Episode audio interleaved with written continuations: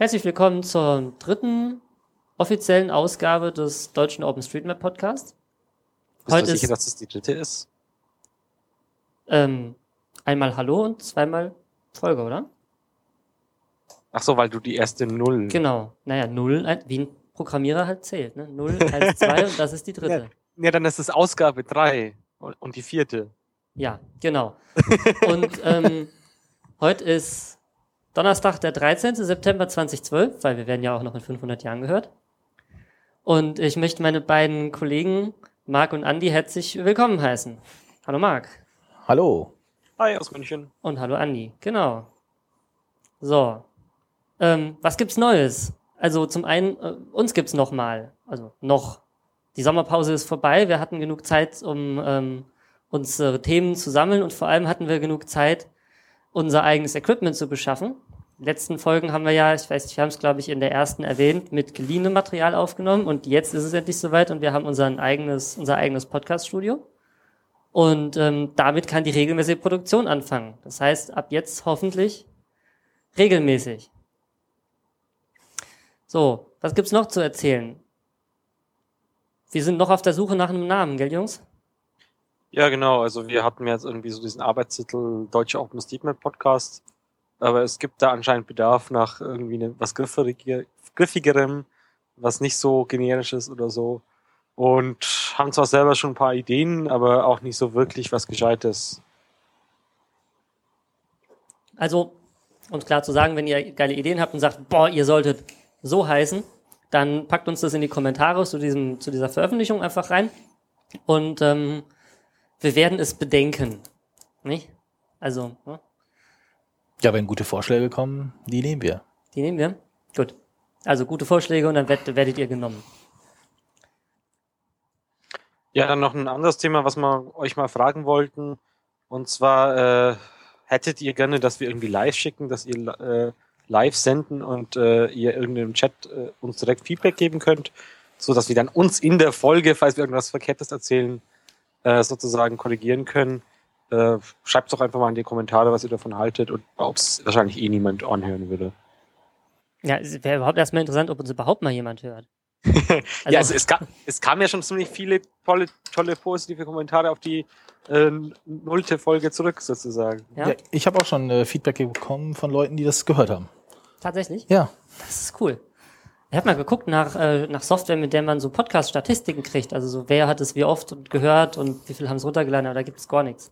Also. Äh, da musst du mal Tim fragen, der hat da irgendwas in der Hinterhand. Ich weiß, der hat einen Blogartikel, wo er erzählt, wie er das macht und das wäre halt so ein selbstgehacktes Skript und das habe ich jetzt auch mal gehackt, aber ich bin auch nicht so richtig glücklich mit. Du hättest ihn auch einfach fragen können, ob er sein gehacktes Skript mal mit äh, rausrückt oder so. Ah, aber selber machen ist viel toller. Ah. So, gut. Was haben wir denn für Themen? Ja, Metateil beendet sozusagen. Ähm, das erste sind ein paar Veranstaltungen, was hier auf der Liste steht. Und zwar, äh, Mark wollte mit der SOT 2012 anfangen. Du warst in Tokio? Genau, ich war in Tokio, äh, State of the Map. Ähm, ja, also nach einem längeren Flug ähm, hatte ich anderthalb Tage quasi Vorbereitungszeit, wo ich, wo noch kein Programm war. Habe ich mir ein bisschen die Stadt angeschaut. Und das ging dann auch los. Ähm, ja, also die, die Veranstaltung selbst war an der Universität in Tokio. Das war ziemlich zentral, Tokio. Und der erste Tag war der Donnerstag letzte Woche. Der, also klassisch ist die State of the Map dreitägig. Ähm, und am ersten Tag, äh, kurz nach dem Begrüßung, kommt die äh, Keynote von Steve, dem Gründer. Äh, ich hatte jetzt bisher zweimal äh, eine State of the Map mitgemacht. Ähm, da hat er immer normalerweise irgendein Thema rausgesucht. Dieses Jahr war es etwas anders. Er kam auf die Bühne, hat gesagt Hallo und hat dann direkt übergegeben äh, äh, zur Verkündung quasi des Wechsels äh, der Lizenz. Also er hat eigentlich gar keine Keynote gehalten und äh, hat beziehungsweise dort wurde dann verkündet, dass wir jetzt ab dem Tag unter der ODBL lizenziert sind. Ich meine, das ist auch echt was Großes, was man verkünden kann. Ne? Ich meine, wie viele Jahre haben Sie jetzt dran gearbeitet? Vier Jahre? Ja, bestimmt. Also ich glaube, in Amsterdam war das ja auch schon ein großes Thema. Also das war meine erste Kon Konferenz. Ja, meine auch. Und ja. Meine blöde Frage, also ich war noch nie auf einer State of the Map. Wie viele Tage geht denn das? Also geht immer drei Tage? Glaube ich auf jeden Fall. Es war Letzten- meistens so, ja. Ja, die letzten Male waren, glaube ich, drei Tage. Ähm, dieses Jahr war es dann immer unterteilt, also jeder Tag hatte quasi ein Thema oder ein Oberthema. Ähm, und dann halt eine klassische Konferenz äh, morgens, äh, die war so äh, mit zwei Tracks äh, geplant und wurde auch so durchgeführt. Ja. Ansonsten Ja, wa was man halt noch ein bisschen er- erzählen muss, also es ist nicht, heißt nicht umsonst State of the Map. Das heißt, es wird wirklich zum aktuellen Stand der Karte auch berichtet. Äh, jedenfalls was damals in Amsterdam so. Das heißt, äh, aus jedem Land hat dann jemand einen Vortrag gehalten, wie weit denn OpenStreetMap bei Ihnen schon ist, wie man bei Ihnen so mappt, äh, was es Besonderheiten gibt. Und da waren auch sehr, sehr viele interessante und witzige Stories dabei. ja. Äh, war das bei, dir, bei euch auch so? Ja, also ich, ich kann ja mal so, ich guck, guck jetzt mal gerade durch den Plan auf der Webseite.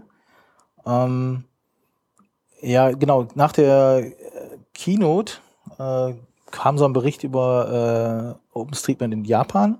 Da ging es vor allem um die Kooperation mit Yahoo. Das hatte ich gar nicht mitbekommen, das war von, ich glaube, von einem Jahr oder so. Ähm, seitdem unterstützt Yahoo Japan OSM dort. Und die wollen das auch wohl auf lange Sicht äh, Finanziell oder auch mit? äh, wohl mit Spenden und naja, finanziell, das weiß ich jetzt nicht genau. Okay. Aber es, also man merkte schon, dass, dass da eine Begeisterung da war äh, für das Projekt und dass sie schon sehen, dass es äh, Sinn macht, auch, auch für Yahoo, Japan, äh, da sich zu engagieren. Ja, danach, äh, also der, der Tag war unter dem Thema war eigentlich ähm, OSM to the Rescue steht da. Ja, genau. Ähm, also es ging hauptsächlich, ähm, wie man ähm, OSM in, in Zeiten, wo irgendwelche Krisen sind oder so, benutzen kann. Dementsprechend waren auch äh, einige Vorträge darüber. Ähm, also gerade nach dem äh, äh, Desaster in Japan selbst waren ein, zwei Tracks. Ähm, ja. Was, was ist, ist, welcher Talk ist da denn von dem Tag so in, äh, als bester Talk in Erinnerung geblieben? Also mich begeistert immer dieser Fukushima-Mapping-Vortrag. Ähm, also da wurde halt gezeigt, äh, wie, wie ein Mapper mh, sehr, sehr engagiert äh, Fukushima, die Umgebung und irgendwie halb Japan äh, gemappt hat. Äh, das war ein sehr persönlicher äh, Vortrag und äh, also der, ich fand den, äh, ich fand den wirklich klasse. Ich glaube, der war auch, auch auf der State of the Map Europe, also in, in Wien und hat, glaube ich, da so einen Lightning Talk gehalten. Ja, genau. Wo er erzählt hat, ja, er hatte irgendwie mit voller Enthusiasmus diese Burg da komplett gemappt und ist da Wochen und Monate lang rumgefahren, hat jede Mauer aufgezeichnet und dann kam halt die Flut und dann war halt von der Burg nichts mehr da und dann musste er sie komplett wieder aus Oh. der Karte rauslöschen und ist halt dann stattdessen hingegangen und hat dann ähm, äh, stattdessen ist er dann halt diesen, diesen Ver Verwüstungsstreifen langgelaufen, wo halt das Wasser stand und hat sich halt damit beschäftigt. Ja, und er hat inzwischen auch festgestellt, dass es da einen Versatz gibt seit der Zeit. Also er hatte so gegenüberstellt seine alten Tracks äh, vorher und nachher. Und da war irgendwie ein Versatz von fünf Metern oder so, hat er jetzt mal Ja, festgestellt. ungefähr so viel Ja. hat sich ja die Insel auch bewegt, ne? Ja, man muss ja grundsätzlich schauen. Ähm, ich habe mich da eben das letzte Mal ein bisschen mit, mit beschäftigt und ähm, das kommt halt davon, was du als Bezugssystem nimmst. Weil wenn du sagst halt, äh, dein Koordinatensystem hängt an festen Punkten auf der Erde und es gibt ein Erdbeben und es verschiebt sich irgendwas, dann verschieben sich ja auch diese festen Punkte mit. Mhm. Und damit wird sozusagen der Abstand zwischen den festen Punkten, wo per Definition eine Koordinate festgelegt ist, einfach verschoben. Das heißt, ganz so einfach kann man das nicht sagen. Okay. Also wie gesagt, er hat gezeigt seinen GPS-Track äh, vorher, nachher. Genau, das, weil er war die das kann natürlich man halt vorher machen. abgelaufen und dann nachher nochmal und äh, das konnte man sehr schön Ich sehen. meine, das ist halt eine Sache in der Theorie, das verschiebt sich alles und naja, klar kann man sich das so vorstellen, aber wenn da mal einer wirklich so in Realität, ich meine, das ist ja wirklich so Ground Truth, ne? Der ist da lang gelaufen und jetzt ist er nochmal denselben Weg gelaufen und auf einmal sagt ihm das Satellitensystem, du bist jetzt aber woanders. Also wenn man das wirklich nochmal so selbst erlebt, wie sie so die Erde flexibel und beweglich ist, schon, boah, da läuft es mir schon fast kalt den Rücken runter, ne? Ja, mal, wenn ich mal weitergehe, der zweite Tag war über Navigation, kann man irgendwie so drüber überschreiben. Unter anderem war da die Wheelmap, äh, wurde da vorgestellt. Die hatten auch eine Neuerung, die haben, glaube ich, jetzt so ein Dashboard gebaut. Da kann man quasi pro Stadt äh, zeigen die da an, äh, wie viele Points gerade gemappt sind. Vielleicht für die, die es nicht kennen, remap.org, die Rollstuhlfahrerkarte, wo man für ähm, die ganzen Restaurants und Kneipen und Busbahnhöfe und U-Bahn-Stationen angeben kann, ob sie ähm, für Rollstuhlfahrer erreichbar sind, gut erreichbar sind, ein bisschen erreichbar sind oder eben gar nicht erreichbar sind. Und das ist eine ziemlich, ziemlich hübsch gemachte Karte, also die ist halt wirklich so mit einer eigenen GUI daherkommt, wo man auch direkt auf der Seite markieren kann, ob denn die Kneipe um die Ecke zugänglich ist oder nicht. Ich glaube, haben die mittlerweile auch die iPhone-App oder? Ja, die iPhone haben sie schon länger und in der Android-App haben sie auch. Ja. Also, Lohnt sich auf jeden Fall mal zu gucken. Und Genau, und mehr Infos gibt's in CE 168. sehr gut. und ähm, Ja, danach kam äh, jemand von Bosch. Äh, die haben auch eine Abteilung, die sich mit Navigation, Autonavigation beschäftigt. Also Bosch ist einer der, der Zulieferer für, für die großen Automobilkonzerne. ja, genau, für Deutschland. einige. Was man jetzt als normaler Mensch natürlich nicht so weiß, ja. Die kennt man eher von den Waschmaschinen. Ja, ich, mir war das auch nicht klar. Also, wobei, also sie haben halt eine Abteilung Autonavigation und die hat so ein bisschen erzählt, äh, neben ihren klassischen Datenlieferanten benutzen sie jetzt auch seit einiger Zeit äh, OSM-Daten. Und er hat die äh, Problematiken der Verarbeitung der OSM-Daten dargestellt. Wobei ein, ich glaube, ein konkretes Produkt, da war ich mir gar nicht sicher, ob er es genannt hat. Oder ob es immer noch so in, in der Feldforschung ist. Ich finde es ja auch Mhm. ganz interessant. Also ich weiß nicht, ob das von, von Bing mitbekommen ähm, oder zumindest mal gelesen irgendwo, dass die OSM so indirekt einsetzen. Also benutzen halt die Daten, die OSM hat, über Militärgebiete, um damit ihre Luftbilder an den entsprechenden Stellen zu verunschärfen. Ja, das ist halt auch immer die Frage. Also eigentlich dürfen sie das nicht. Also, weil äh, in dem Moment, wo du wieder aus einem abgeleiteten Werk, also jedenfalls, sie dürften es bis äh, vorgestern noch nicht, wo wir die ODWL oder so noch nicht hatten. Und weil Creative Commons ja da einfach das, äh, von der Creative Commons äh, NC, nee, was haben wir denn eigentlich genau gehabt? Das Virale greift einfach. Das heißt, du müsstest es, eigentlich müssten automatisch dann die Bilder wieder unter der entsprechenden Lizenz stehen, wie auch die Daten, mit denen du es verschnitten hast, waren. Okay, also sie standen ja nicht unter der Lizenz, wir durften sie nur benutzen. Das ist ja, Nee, nee, nee. Wenn, wenn Bing jetzt hergeht und äh, OSM-Daten hernimmt, um äh, schwarze Flächen auszumalen, ja, dann haben wenn- sie es verschnitten. Aber wenn egal, sie, das wenn, ist technisch. wenn, Ja, aber auch nur, wenn sie es in den Bildern, in den PNG-Karren direkt gemacht haben. Also wenn sie es quasi im Kleinen vielleicht, naja gut, okay. Das ist Vergangenheit. Es ist Vergangenheit. Genau. Ähm, für für Jetzt die Näheres einfach äh, Frederik Ramm fragen, der beantwortet gerne alle Fragen. ja, Aber das zeigt halt, glaube ich, auch ganz schön, dass die Firmen zwar die Daten wahrnehmen, aber vielleicht noch nicht als Primärquelle benutzen, weil dafür taugen sie vielleicht auch noch nicht so richtig. Ja, wobei danach kam äh, äh, jemand von Scobler, der auch gezeigt hat, wie sie halt die OSM-Daten benutzen, um wirklich Navigationssysteme zu bauen. Also sehr erfolgreich hier auf dem iPhone. Und damit kann man sich routen lassen. Das funktioniert. Mhm, Eine der erfolgreichsten iPhone-Apps, wohl im deutschen stimmt. Store. Dabei hat er auch angekündigt, ähm, weil Scopler unterstützt ja so ein bisschen die Community, versucht er die, die halt die Datengrundlage zu verbessern oder Hilfsmittel anzubieten, dass sie im ersten Quartal 2013 ihren großen Fundus von Tracks äh, irgendwie veröffentlichen wollen. Also diese ähm, Scopler App auf dem iPhone, äh, die schneidet wohl Tracks mit und äh, die Sammlung möchten sie irgendwie wohl zur Verfügung stellen, um zu gucken, ob irgendjemand damit was machen kann. Es gab ja bislang schon dieses Scopler Map Dust. Also wenn ich mich von diesem Scopler, also Scopler ist so Autonavigationskram, wenn ich mich davon routen lasse und ähm, der sagt jetzt rechts abbiegen und ich fahre trotzdem geradeaus, dann geht das Teil davon aus, dass an der Stelle möglicherweise die Karte falsch ist. Also vielleicht ist da eine Verbindung zweier Straßen, obwohl das eine eigentlich eine Brücke sein müsste und die gar nicht verbunden sind. Und dann kann ich, glaube ich, diesen Fehler äh, zu diesem Map-Dust hochladen und kann dann auch nochmal eine Fehlermeldung sagen, hier, das hat nicht funktioniert, ich hätte einfach geradeaus fahren ich konnte nur geradeaus fahren, obwohl das Teil sagte rechts abbiegen.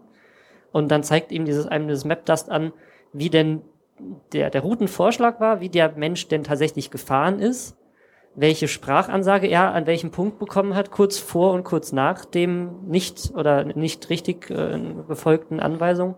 Und das kann man halt als Quelle nehmen, so wie OpenStreetBugs, um zu schauen, ist denn da irgendwie ein Fehler in den Daten. Habt ihr das schon mal benutzt?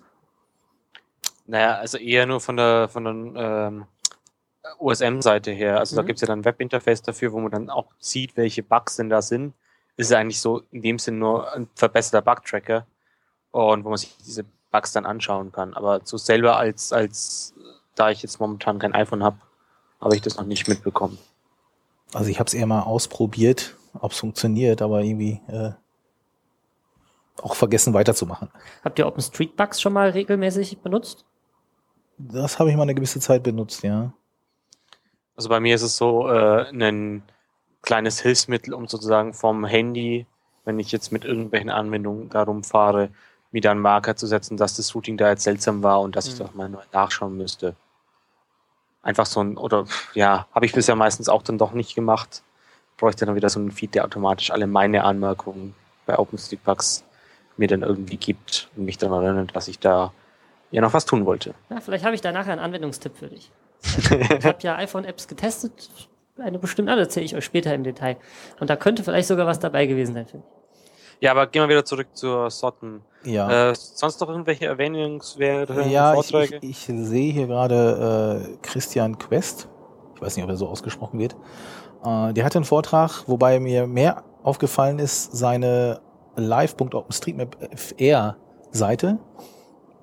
Die hat er auch da irgendwie äh, vorgestellt. Und äh, die fand ich recht, äh, recht schön. Und zwar kann man auf der Seite live sehen, welche Edits gerade in der OSM-Daten äh, gemacht werden. Also man geht dann auf diese Karte und sieht dann genau, so. Man sieht im oberen Bereich äh, sieht man die Teilausschnitt der, der Weltkarte. Da wird immer ein Punkt hingesetzt, an den, äh, wo es, wo der Edit ist. Im linken unteren Teil zoomt ihr eigentlich in die Karte rein, dass man wirklich den Edit sehen kann. Und rechts kommen so kleine Statistiken dazu. Äh, gerade scheint es wohl nicht zu funktionieren ähm, bei dir. Ich könnte mir vorstellen, warum das gerade nicht funktioniert, weil der muss ja auf die Diffs zugreifen.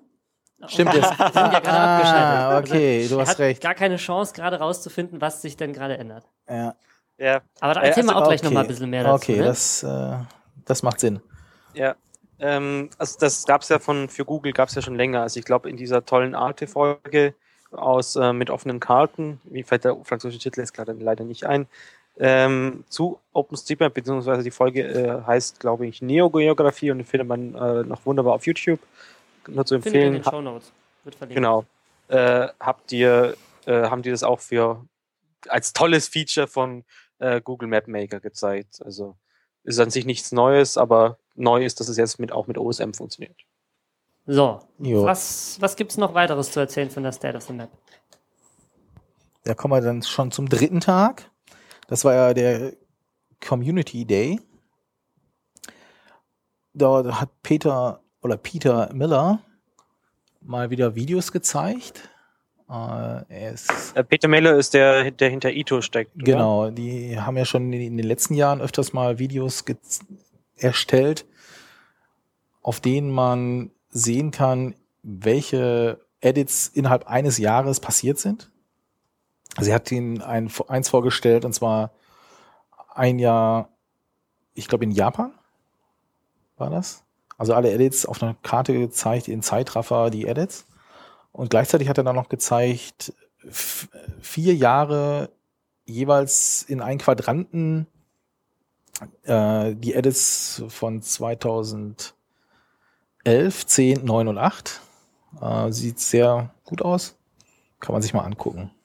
Und wenn jemand solche Animationen selber machen will, dann klickt er jetzt auf den zugehörigen Link, weil das lässt sich nämlich mit den History Tools für OpenStreetMap machen. Allerdings glaube ich noch nicht für die ganze Welt. Also es ist noch nicht besonders effizienter Importer, aber für eine Stadt funktioniert es locker und für ein Bundesland funktioniert es auch prima. Bei Bayern weiß ich nicht so genau, das ist ja, die ja ziemlich äh, groß von den Daten her, aber ähm, Rheinland-Pfalz hat prima geklappt. Und da kann man dann auch sagen, so ich importiere den gesamten Datenbestand von jemals da rein und mache mir dann, was weiß ich, jede Woche ein, ein Rendering oder jeden Monat. Und das funktioniert schon ganz gut. Kann man selber mal Das heißt- ausprobieren, wenn, wenn man will. Das heißt, der hat da auf die History Tools äh, draufgesetzt oder ist ist es einfach nur was ähnliches? Ich nehme an, dass es was ähnliches ist, weil ähm, er das ja auch schon gemacht hat, bevor es die History Tools gab. Die gibt's ja erst seit irgendwann Mitte letzten Jahres so richtig in fertig. Ja. Ja, Und- ITO, die analysieren ja die Daten schon seit Jahren. Also ich habe mal mit Frederik Ramm von der Geofabrik erzählt, wie er das macht, weil der hat ja auch so Videos gemacht und der hat einfach stumpf ein Skript gemacht und einen Planet nach dem anderen importiert und dann halt gerendert und dann Planet weggeschmissen, neu importiert, wieder gerendert und lief dann halt einen Monat, aber was soll's. Ja. Und mit, den- mit den History Tools geht das ein bisschen effizienter, aber es hat noch nicht ganz fertig. Ich mache mal weiter. Äh, danach war Bob Barr, OSM, Pirate oder Pilot. Das war ein sehr unterhaltsamer Vortrag. Kann man sich mal anschauen.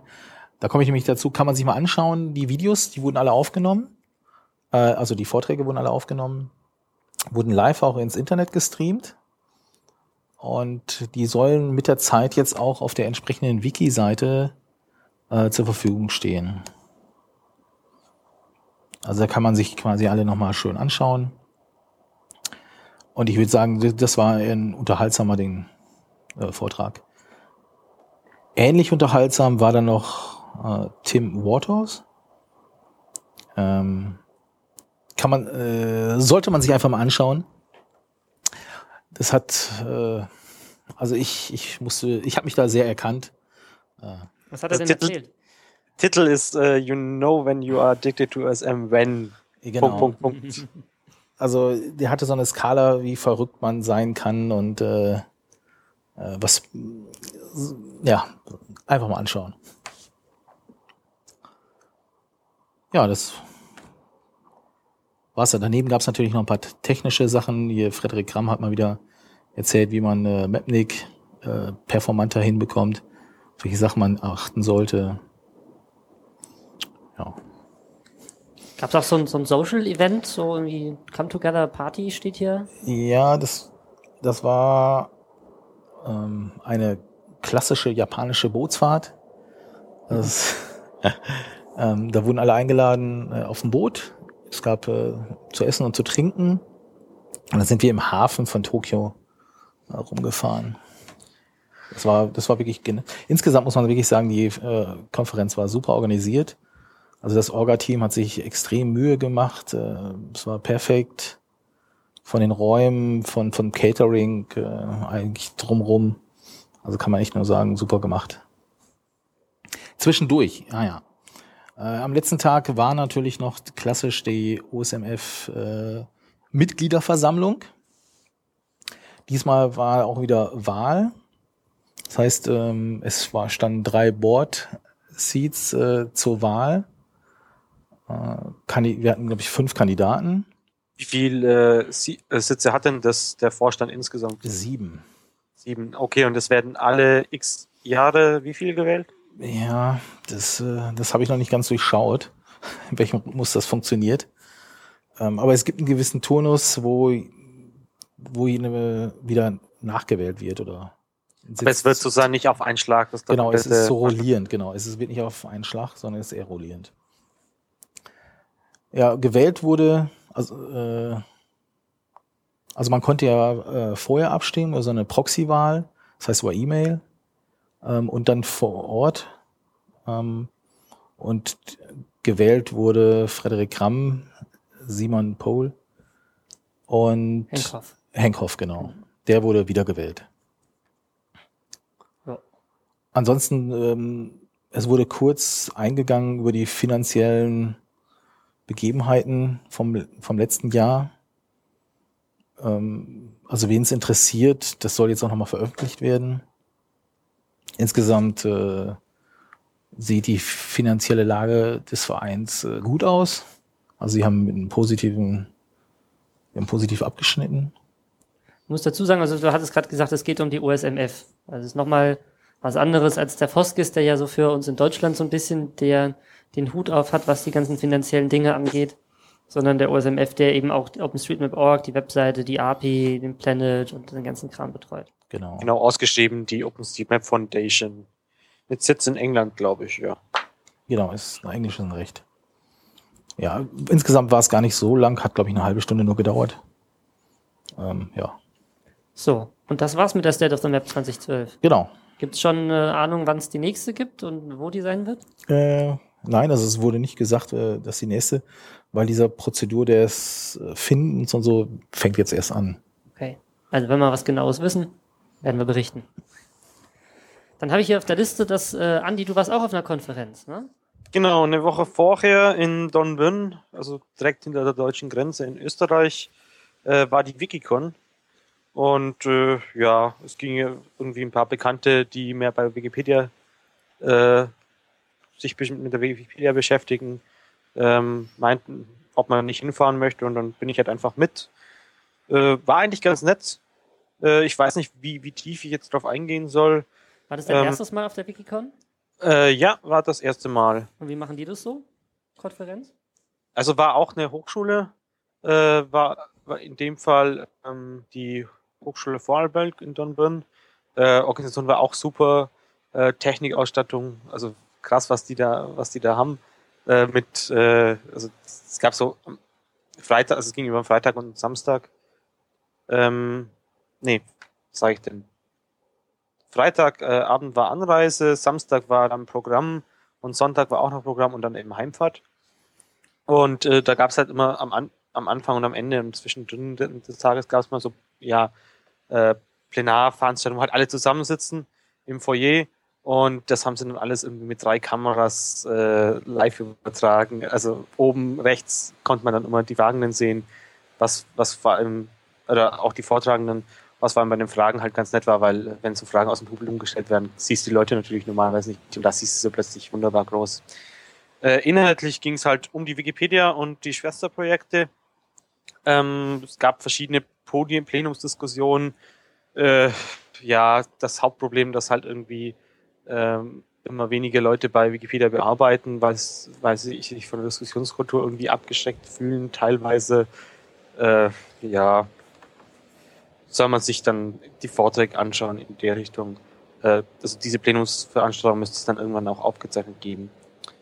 Äh, was es nicht aufgezeichnet gibt, sind die ganzen kleineren Sessions, die dann teilweise auch parallel liefen.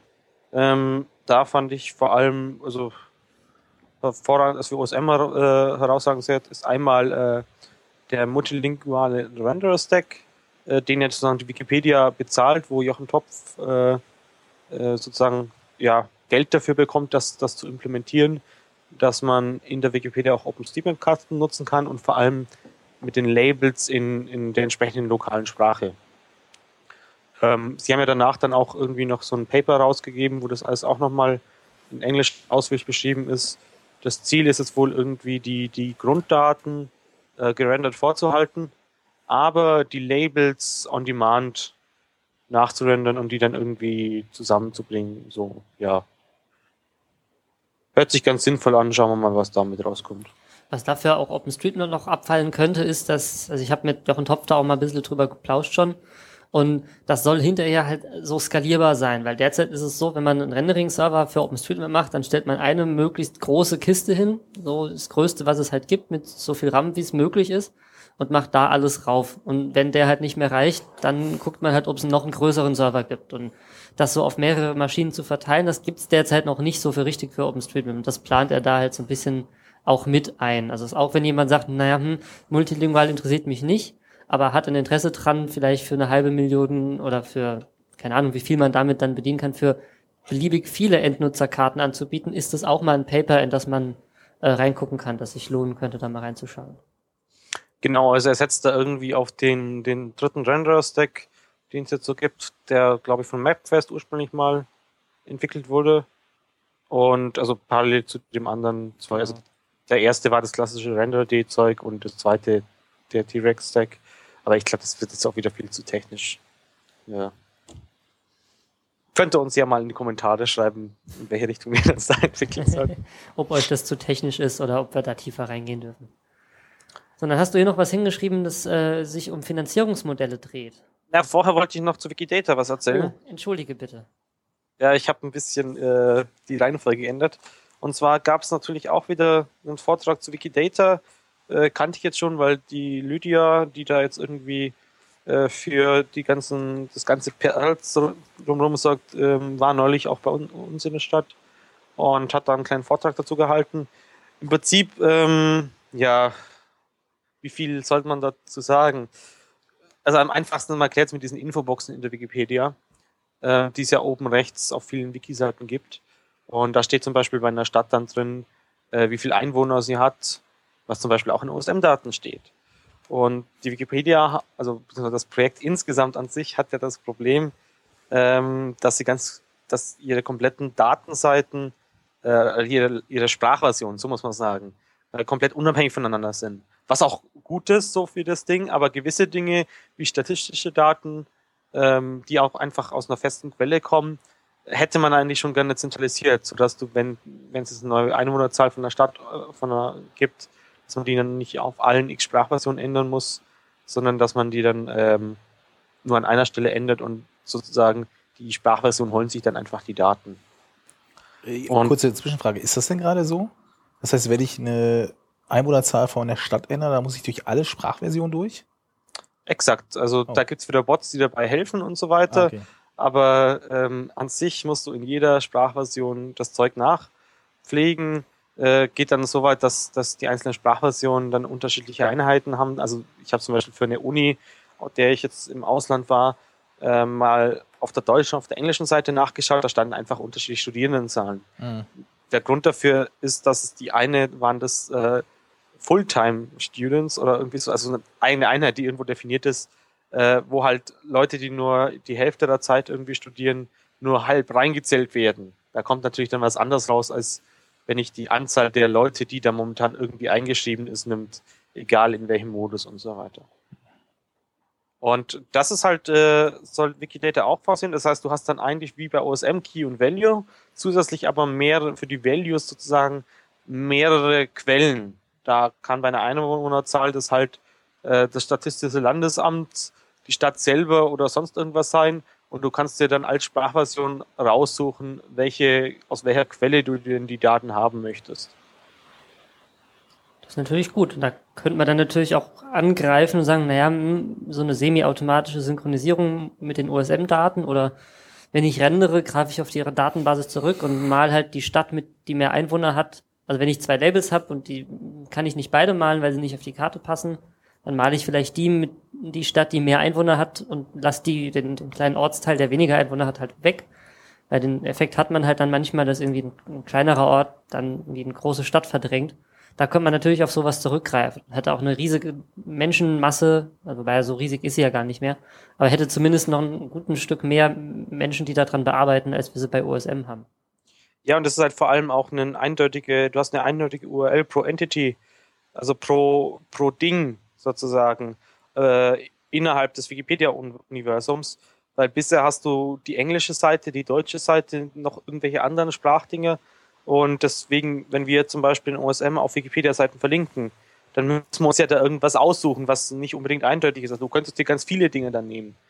Und äh, das ist eben sozusagen auch ein, es ist einfach ein schönes Bindeglied zwischen Wiki, ähm, äh, Wikipedia und den ganzen anderen Projekten, die es da so gibt. Ähm, da musste ich jetzt eine eigene Community bilden, die diese, diese Daten da pflegt. Ähm, es ist auch nicht geplant, da irgendwelche Imports zu machen, ähm, weil sich dann eventuell keine Leute mehr um die Daten kümmern würden. Vergleiche OSM-Häuser in Frankreich. Ähm, ja, also das sind teilweise relativ ähnliche Probleme, äh, auf die die jetzt zukommen. Und ich denke, die können da auch einiges äh, aus der OSM-Welt lernen. Ja, Genau. Ich glaube, das ist auch ein Problem, das die Wikipedia allgemein hat. Das sieht halt alles schon so fertig aus. Und wenn was schon fast fertig ausschaut, dann macht keiner mehr dran mit. Ja, gerade da ist es eben nicht so. Da ist eine neue Community, die jetzt null anfangen und die für sich auch die Regeln festlegen. Weil sie es nicht ähm, importieren. Aber wenn sie es importieren würden, sähe es halt schon fertig. Wird es halt keiner mehr anfassen. Genau. Und das wird halt einfach den Aufbau der Community einfach nicht ermöglichen. Du müsstest dann tausende von, von, von Wikidata-Seiten pflegen, ähm, und das, das möchtest mit einer ganz kleinen Community und das möchtest du nicht. Du möchtest, dass die Daten mit der Community wächst. Ja. Ähm, Ja, soll ich da noch ein bisschen technisch was dazu erzählen? Aber das wird die meisten wahrscheinlich auch nicht interessieren. Na, ich glaube, wir packen Links in die Show Notes, wo man sich da weiterlesen kann. Genau, es gibt den, den ähnlichen Vortrag, gibt es auch eine Aufzeichnung von der Frostcon, was auch wieder so eine Konferenz gibt, wo die Aufzeichnung aber schon online steht. Ähm, weil der Vortrag selber, wie, wie vorhin schon erwähnt, ähm, wurde nicht aufgezeichnet, mhm, sondern ja. Veranstaltung. Ja, und dann, was ich auch noch ganz interessant finde, ähm, warum ich auch vorher mit diesen ganzen Wiki-Namen so durcheinander gekommen bin, es gibt ja da auch noch die Wikimedia, ähm, was der sozusagen das Foskis hinter, äh, hinter Wikipedia ist, also einfach äh, ein Verein in Deutschland, äh, der sich so ein bisschen um die Finanzierung und äh, alles Mögliche kümmert. Äh, die haben zum Beispiel einen Technikpool, das heißt, da kannst du dir dann auch als, äh, wenn du irgendwie gute Kameras brauchst oder sowas, was ausleihen oder irgendwelche Lampen. Die haben da zum Beispiel solche Aktionen gemacht, dass sie einen Tag in den Landtag gehen und da die ganzen Abgeordneten äh, so fotostudiomäßig fotografieren, um dann gute Fotos für die Wikipedia-Seiten von denen zu haben. Ähm, aber auch ähm, Finanzierung zu, äh, von, von Redaktionstreffen, also dass Leute, die in, bei Wikipedia Mitglied in einer Redaktion sind, da die Fallkosten bezahlt bekommen und eben auch dieses, äh, also das ist alles so, es gibt so dieses Community-Budget, wo sowas abgerechnet wird bis 5000 Euro und wenn es dann über 5000 Euro rausgeht, gibt es das Community-Projekt-Budget, ähm, das dann einmal im Jahr sozusagen entschieden wird, äh, wer dann da bei den größeren Dingen was bekommt. Und äh, darüber wird ja zum Beispiel auch das, das Projekt mit diesen mehrsprachigen Karten gemacht. Ja, fand ich mal ganz interessant, da so einen Einblick zu bekommen. Wer es mehr wissen möchte, Links gibt in den Shownotes. Ja, packen wir rein. Dann gab es noch ein Ereignis, das war zwar keine Konferenz, aber doch ein bemerkenswertes Ereignis, und zwar wurde am 18. August 2012 OpenStreetMap acht Jahre alt. Klingt erstmal wenig, aber wenn ich mir überlege, dass ich selber erst irgendwie seit knapp vier Jahren dabei bin und dass davor schon, also vier Jahre schon Leute was gemacht haben, äh, ist das doch schon echt beeindruckend. Wie lange seid ihr denn eigentlich schon dabei? Äh, bei mir sind es wahrscheinlich so fünf bis sechs Jahre oder sowas. Müsste sein, ja. Bei mir wahrscheinlich auch so vier Jahre. Mhm. Und acht Jahre, also acht Jahre, das ist schon echt. Wobei ich frage mich ja immer, ist, ist der 18. August eigentlich wirklich der Tag? Oder wird er immer nur so ausgeguckt in der Woche? Ähm, Weil das ist immer ein Samstag, glaube ich. äh, wir, wir, wir recherchieren und äh, reichen das nach. Hm. Schattenredaktion? Kann man nicht. Wir haben keinen Chat. Ähm, also weiß ich ehrlich gesagt nicht genau. Also ich habe es auch nur gesehen. Äh, ach ja, ist ja schon rum. Und ähm, weiß gar nicht genau, wo, wo das herkommt, worauf sich das bezieht. naja, aber es wurden ja auch weltweit Geburtstagspartys gefeiert. Das habe ich gesehen. Und Stimmt, ja, das wurden teilweise auch, das wurde mit Mapping-Partys Mapping dann auch verbunden. Genau, und so Kuchen gab es auch. Ja. Hm, stimmt, Klassisch. es gab einen schönen Kuchen mit Karte drauf. Ja, ist ja fast schon äh, Pflicht inzwischen Zeit, oder? Dass irgendjemand sowas macht. Ja, nächstes Thema? Oder? Nächstes Thema, ja. Also es steht hier auch nur OpenStreetMap 8th Anniversary Birthday Party, 18. August. Da steht nicht genau, warum oder aus welchem Grund. Ja. Ah, doch, hier steht, The birthday of OpenStreetMap is lost in the sands of time. ähm, Sie wissen es nicht so genau. Das, sie orientieren sich an der Registrierung, an dem Registrierungsdatum der OpenStreetMap.org Domain. Und das Konzept und ah. alles sei aber schon viel, viel älter. Gut, nächstes Thema. Ja, es war, es war Sommer. Jetzt ist fast wieder Herbst. Und ähm, was macht man im Sommer? Also, wenn man nicht Nerd ist und den ganzen Tag am Mappen ist, dann fährt man in Sommerurlaub. Wart ihr denn in Sommerurlaub? Wart ihr weg? Äh, ich jetzt eigentlich nicht wirklich. Äh, hab genügend zu tun. Äh, nächste Woche könnte man so ein bisschen als Urlaub bezeichnen bei mir. Nee, ich war 14 Tage klassisch Urlaub machen. Erzähl mal, hast du OSM mit dir geführt in irgendeiner Form? Ja, klar, also die Karten äh, auf meinem äh, Navigationssystem und auf dem Handy. Äh, Warst du denn außerhalb von Deutschland oder? Nein, ich war innerhalb Deutschlands. Okay, da ist es natürlich ein bisschen einfacher. Ja, das stimmt, ja. Im Norden. Wobei äh, auch da, also ich war jetzt nicht das erste Mal dort. Ähm, also im ersten Urlaub habe ich dann das Dorf äh, gemappt. entsprechend. Und dieses Jahr waren dann die Orte drumrum dran. Okay. Also du hast gesagt, du hast es in deinem Navigationssystem gehabt. Ähm, ich rate mal und schließe ganz scharf, du hast einen Garmin. Richtig. Ja. Genau, also sonst, also es gibt ja noch, also Scopler gibt's noch und so, dann, dann ist auch schon relativ bald wieder Ende an professionellen kaufbaren Produkten, wo man nicht die ganze Zeit basteln muss. Ähm, wie, also ich, ich habe jetzt hier mir mal aufgeschrieben, so Qualität im Ausland, Fragezeichen, weil ich erinnere mich, ich war vor, also letztes Jahr war ich in Portugal und da war es halt tatsächlich so auch, dass die, der Ort, in dem ich da war, überhaupt nicht verzeichnet war. Da war gar nichts. Da ging halt irgendwie eine Landstraße hin, so zum Meer und die endete halt so, so einen Kilometer vor dem Meer endete halt die Landstraße. Und dass da eigentlich ganz viele Küstendörfer sind und so, das war einfach nicht, nicht eingezeichnet. Und dann habe ich halt ähm, aus dem Luftbild so im Voraus, damit ich da mich ein bisschen orientieren kann, aus dem Luftbild so ein bisschen gemappt und hatte dann aber trotzdem vor Ort natürlich das Problem, dass ich dass ich da halt keine Straßennamen hatte. Also man steht in der Kreuzung und weiß halt nicht so genau, in welcher Straße bin ich denn und in welche muss ich denn rein, weil vom Luftbild lassen die sich halt nicht erfassen. Und da habe ich mich so gefragt, ob das denn gut ist. Also zu sagen, naja, ich gehe jetzt hin und erfasse vielleicht großflächig aus dem Luftbild irgendwie die ganzen Orte da. Oder ob das vielleicht bremsend eher ist für die Community da. Wie seht ihr denn das? Ja, wir hatten es halt gerade, dass wenn es fast fertig ausschaut, dass es halt keiner mehr anfassen will. Ja, das es muss halt schon eine Community da sein, klar. Oder man muss halt diesen, diesen konkreten Task irgendwo hinschreiben, zum Beispiel in dem Bug-Tracker, dass hier noch die, die Namen fehlen. Äh, keine Ahnung, muss man wahrscheinlich mal ein bisschen mehr Statistiken mhm. sammeln.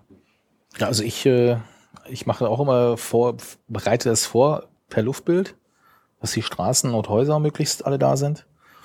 Und dann mit Walking Papers äh, nehme ich halt die Hausnummern und die Straßennamen auf. Also machst du das wirklich im Urlaub, gehst du hin und erfasst die Orte dann? Ja. Okay. Hm. Gut, Internet hattest du dann auch keine Probleme, wenn du da bist. Wir hatten in Portugal doch arge Probleme, da ähm, eine SIM-Karte zu kriegen, mit der man irgendwie 3G halbwegs vernünftig zum akzeptablen Preis kriegt. Und wenn man halt nicht vorher die ganzen Kacheln runtergeladen hat oder so, und sich eine andere Methode besorgt hat, das offline zu machen, dann ist das doch ein arges Problem, ähm, gerade im Ausland OpenStreetMap einzusetzen. Und ich habe damals zwei Apps ausprobiert, die für mich äh, relevant sind. Ich meine, so Kartenanzeige-Apps für Smartphones und Tablets gibt's wie Sand am Meer. Und ähm, deswegen habe ich jetzt einfach nur mal zwei rausgegriffen, die ich kenne. Und ähm, äh, wollte euch dann bitten, hinterher mal kurz zu erzählen, was ihr denn so benutzt. Und zwar das erste, was ich äh, erwähnenswert finde, ist, wir hatten die, die Firma vorhin schon, ist äh, die Scopler Forever Map. Und die finde ich deswegen so spannend, weil es halt eine Vektorkarte ist. Das heißt, man lädt dort so ein, so ein Datenpaket runter, einmal Deutschland in einem Gigabyte, glaube ich, oder so. Ähm, ja, was man aber noch erwähnen muss, du hast jetzt ein iPhone, oder? Genau. Genau, also das heißt, alles, was wir jetzt erstmal erzählen, ist erst, sind erstmal iPhone-Apps. Okay, also ich, ich habe nur unten noch Android stehen sehen, deswegen dachte ich, vielleicht hat einer von euch da auch Erfahrungen. Ja, da komme ich dann nachher noch dazu. Ja. Und bei Scopler, also wie gesagt, ich finde es halt cool, weil es Vektor ist. Das heißt, es erstmal ist, ich kann komplett Deutschland runterladen und auch andere Länder. Das dauert eine ganze Weile, aber ich belaste dabei halt nicht die OpenStreetMap Kachelserver. Also ich würde jemandem, der hingeht und sagt, ich lade jetzt komplett Deutschland von dem Kachelserver runter, der wird wahrscheinlich nach, nach guter Zeit äh, gebannt werden und selbst wenn er das nicht wird, wird er ordentlich Ärger kriegen. Deswegen, aber, weil die es halt einfach nicht anbieten. Aber sind diese Du lädst doch die von Scobler-Servern runter. Ja, aber es sind Vektordaten. Ja. Ja. Also du belastest nicht den OSM-Server ja, genau. in dem das, Sinne. Deswegen finde ich es so toll. Also okay. Ja. Ah. Und ähm, was sie halt auch machen können, da es eben Vektorkarten sind, sie können dann halt auch da drin suchen und sie können auch Offline-Routing machen. Das heißt, wenn ich halt irgendwo stehe, ich stand halt in Portugal irgendwo im Dorf verlassen, der Zug kam nicht, so, ich musste nach Hause laufen. Und dann kann ich halt mal schauen, ähm, erstens, wo kriege ich in der Gegend vielleicht was zu trinken oder so, weil schließt halt da 30 Grad, ne? Und ähm, zum anderen, ähm, wie komme ich denn am besten nach Hause? Was ist der kürzeste Weg, den ich irgendwie zu Fuß gehen kann? In Forevermap gibt's Routing? In Forevermap gibt's Offline-Routing, ja. Ah, okay. Also das funktionierte zumindest dort auch. Ich weiß jetzt nicht, ob sie das irgendwie. Doch, ich glaube, das war, ich glaube, das war offline. Also auch schon wieder ein Jahr her, muss ich zugeben. Also weil ich ich kenne Forevermap eigentlich nur ohne Routing. Und Navigation 2 ist deren quasi Routing-Programm. Okay. Hektisches Rumgetippe auf den Geräten. Ähm, äh, haut uns, wenn es falsch ist. Aber auf jeden Fall ähm, hat es mir da geholfen. Ich meine, selbst wenn, ähm, dann haben sie es irgendwie über, über das dünne Netz, das ich da hatte, vielleicht drüber gekriegt, also Routing, aber es hat funktioniert. Und aber diese Umkraussuche, die ist echt gut. Also zu sagen, so ich bin hier und ich suche den nächsten Supermarkt, das hat ganz gut funktioniert. Das sah auch ganz hübsch aus und ähm, hat auch komplett offline geklappt. Was man dazu sagen muss, ähm, ist, dass die App Geld kostet auf dem iPhone. Also ich glaube, die gibt's äh, korrigiert mich, wenn das nicht mehr aktuell ist. Ne? Gibt's, glaube ich, für Android gibt's sie umsonst. Dafür kriegt man die Karten aber nur so über so ein Peer-to-Peer-Netz, ähm, das dann relativ lange dauern kann. Und beim iPhone kostet sie, glaube ich, Geld, wenn ich es richtig gesehen habe. Und dafür lädt man die Karten aber von deren Server runter und es ist vergleichsweise schnell. Es kostet aber nur einmalig Geld oder Genau. pro Karte. Nee, du kaufst die App und kaufst dir damit auch das Recht, von deren Servern den Kram zu laden. Okay. Ähm, zur Sache unter Android, äh, Scopler, ich glaube, ich habe, hätte da neulich ein Blog-Posting gelesen, wo sie gesagt haben, das äh, Markt äh, für, wahrscheinlich ging es dann nur um Scopler Navigation, der Markt ist so klein und äh, die, die Google-App ist so gut, dass sie kaum irgendwie Downloads haben für die ihre Android-Version und sie sie deswegen einstellen und auch den Support einstellen, weil es einfach keinen Sinn mehr macht, das Ding weiterzuentwickeln. Genau, also nochmal, um es nachzureichen, die Forever Map kostet im iTunes Store 1,60 Euro einmalig. Und dann kriegt man die Karten dort für iPhone. Momentan, also kann sich natürlich dann in zwei Jahren oder so ändern. Oder in 500 gibt sie vielleicht gar nicht mehr, genau. Also es ist also Stand heute, Datum haben wir ja am Anfang genannt. Ähm, genau, und was ich auch noch benutze, ähm, also genau, vielleicht nochmal zu der, zu der Qualität, die Forever Map so hat. Ähm, es ist in Ordnung, wenn man so im hohen Zoom-Level so innerhalb der Stadt sich äh, umschaut, aber was die wirklich nicht hinkriegen, ist, wenn man so ein bisschen rauszoomt und möchte, sagen wir mal, den aktuellen Ort und vielleicht noch den nächsten sehen, dann verschwinden alle Straßen bis auf die, äh, die Bundesstraßen. Also man, man steht dann halt irgendwo im Nirgendwo neben der Straße und weiß nicht, wie man da hinkommt. Das ist nicht so besonders toll gemacht. Also da fehlt einfach noch ein, ein Rendering-Zoom-Level zwischen äh, Stadtansicht und äh, Landansicht. Da fehlt einfach noch was. Und was ich auch sagen muss, also ich habe jetzt gerade die Tage nochmal auf Update gedrückt und ich habe halt keinen, also sie sagen halt, sie haben die aktuelle Karte. Das ist die von letztem Jahr, die ich für Portugal äh, damals runtergeladen hatte. Es gibt halt kein Update anscheinend. Also weiß ich nicht genau, was da los ist, ob ähm, sie vielleicht einzelne Länder, vielleicht gibt es von Deutschland mittlerweile eine neue Karte, das weiß ich nicht, aber zumindest von Portugal gab es halt jetzt ein Jahr kein Update mehr. Oder zumindest hat er es mir nicht angezeigt. Und ähm, Aber das, das- ist natürlich sehr schade bei OpenStreetMap. Aber das ist ja auch der Nachteil, wenn du nicht Live-Daten von OSM beziehst. Das heißt, wenn du einen Dienst benutzt, der selber Karten erstellt, ähm, vielleicht kommen wir gleich noch zu einer anderen App, da sind die Sachen genauso. Also du bist halt darauf angewiesen, dass der, dass die Firma regelmäßig Updates erstellt. Genau. So, und dann als äh, Alternative habe ich mir hier noch OpenMaps oder OMaps, da gibt's ja noch eine ganze, ganze Reihe von, ich weiß gar nicht welche davon, also OpenMaps ist mir jetzt noch ein Begriff. Die bieten dieses Offline halt einfach über Kachel-Scraping, also die laden sich einfach die ganzen Kacheln von dem Live-Server von OpenStreetMap runter, was in Ordnung ist, wenn man mal so in eine Stadt ähm, sich runterlädt, aber sobald es etwas größer wird, ist das halt eigentlich nicht mehr, nicht mehr machbar. Und leider kenne ich jetzt auch nichts mehr dazwischen. Und da Äh, würde ich jetzt euch fragen. Ja, also OpenMaps, Open Maps benutze ich auch. Ähm, die Version ist, glaube ich, auch kost entweder kostenlos oder sehr günstig. Da gibt es zwei. Es gibt, äh, glaube ich, eine Bezahlversion und eine kostenlose Version. Ja, wobei ich glaube, dieses Download zum Offline-Nutzen, das kostet nochmal ein In-Purchase ab. Ähm, kostet nochmal irgendwie 79 Cent oder irgendwas. Ähm, wobei das ist eigentlich den, den Sinn dann ausmacht. Also, also in Japan, also in Tokio hatte ich das Ding auch mit. Und das hat mir eigentlich ganz gut geholfen. Kennt ihr denn noch eine Alternative? Also sozusagen, ich möchte jetzt nicht, also ich möchte vielleicht ein ganzes Land kriegen. Ja, ich, was ich noch benutze. es gab ist dann noch was, ist wie hieß es denn? Off-Maps Genau. 2. Also es gab Off-Maps 1, das war quasi wie Open-Maps, dass der die Teils einfach äh, runtergeladen hat.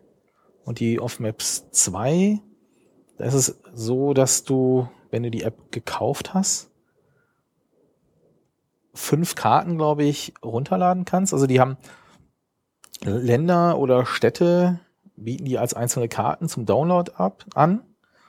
Und du, man kriegt am Anfang äh, fünf Karten zum freien Download und danach kann man welche dazu kaufen.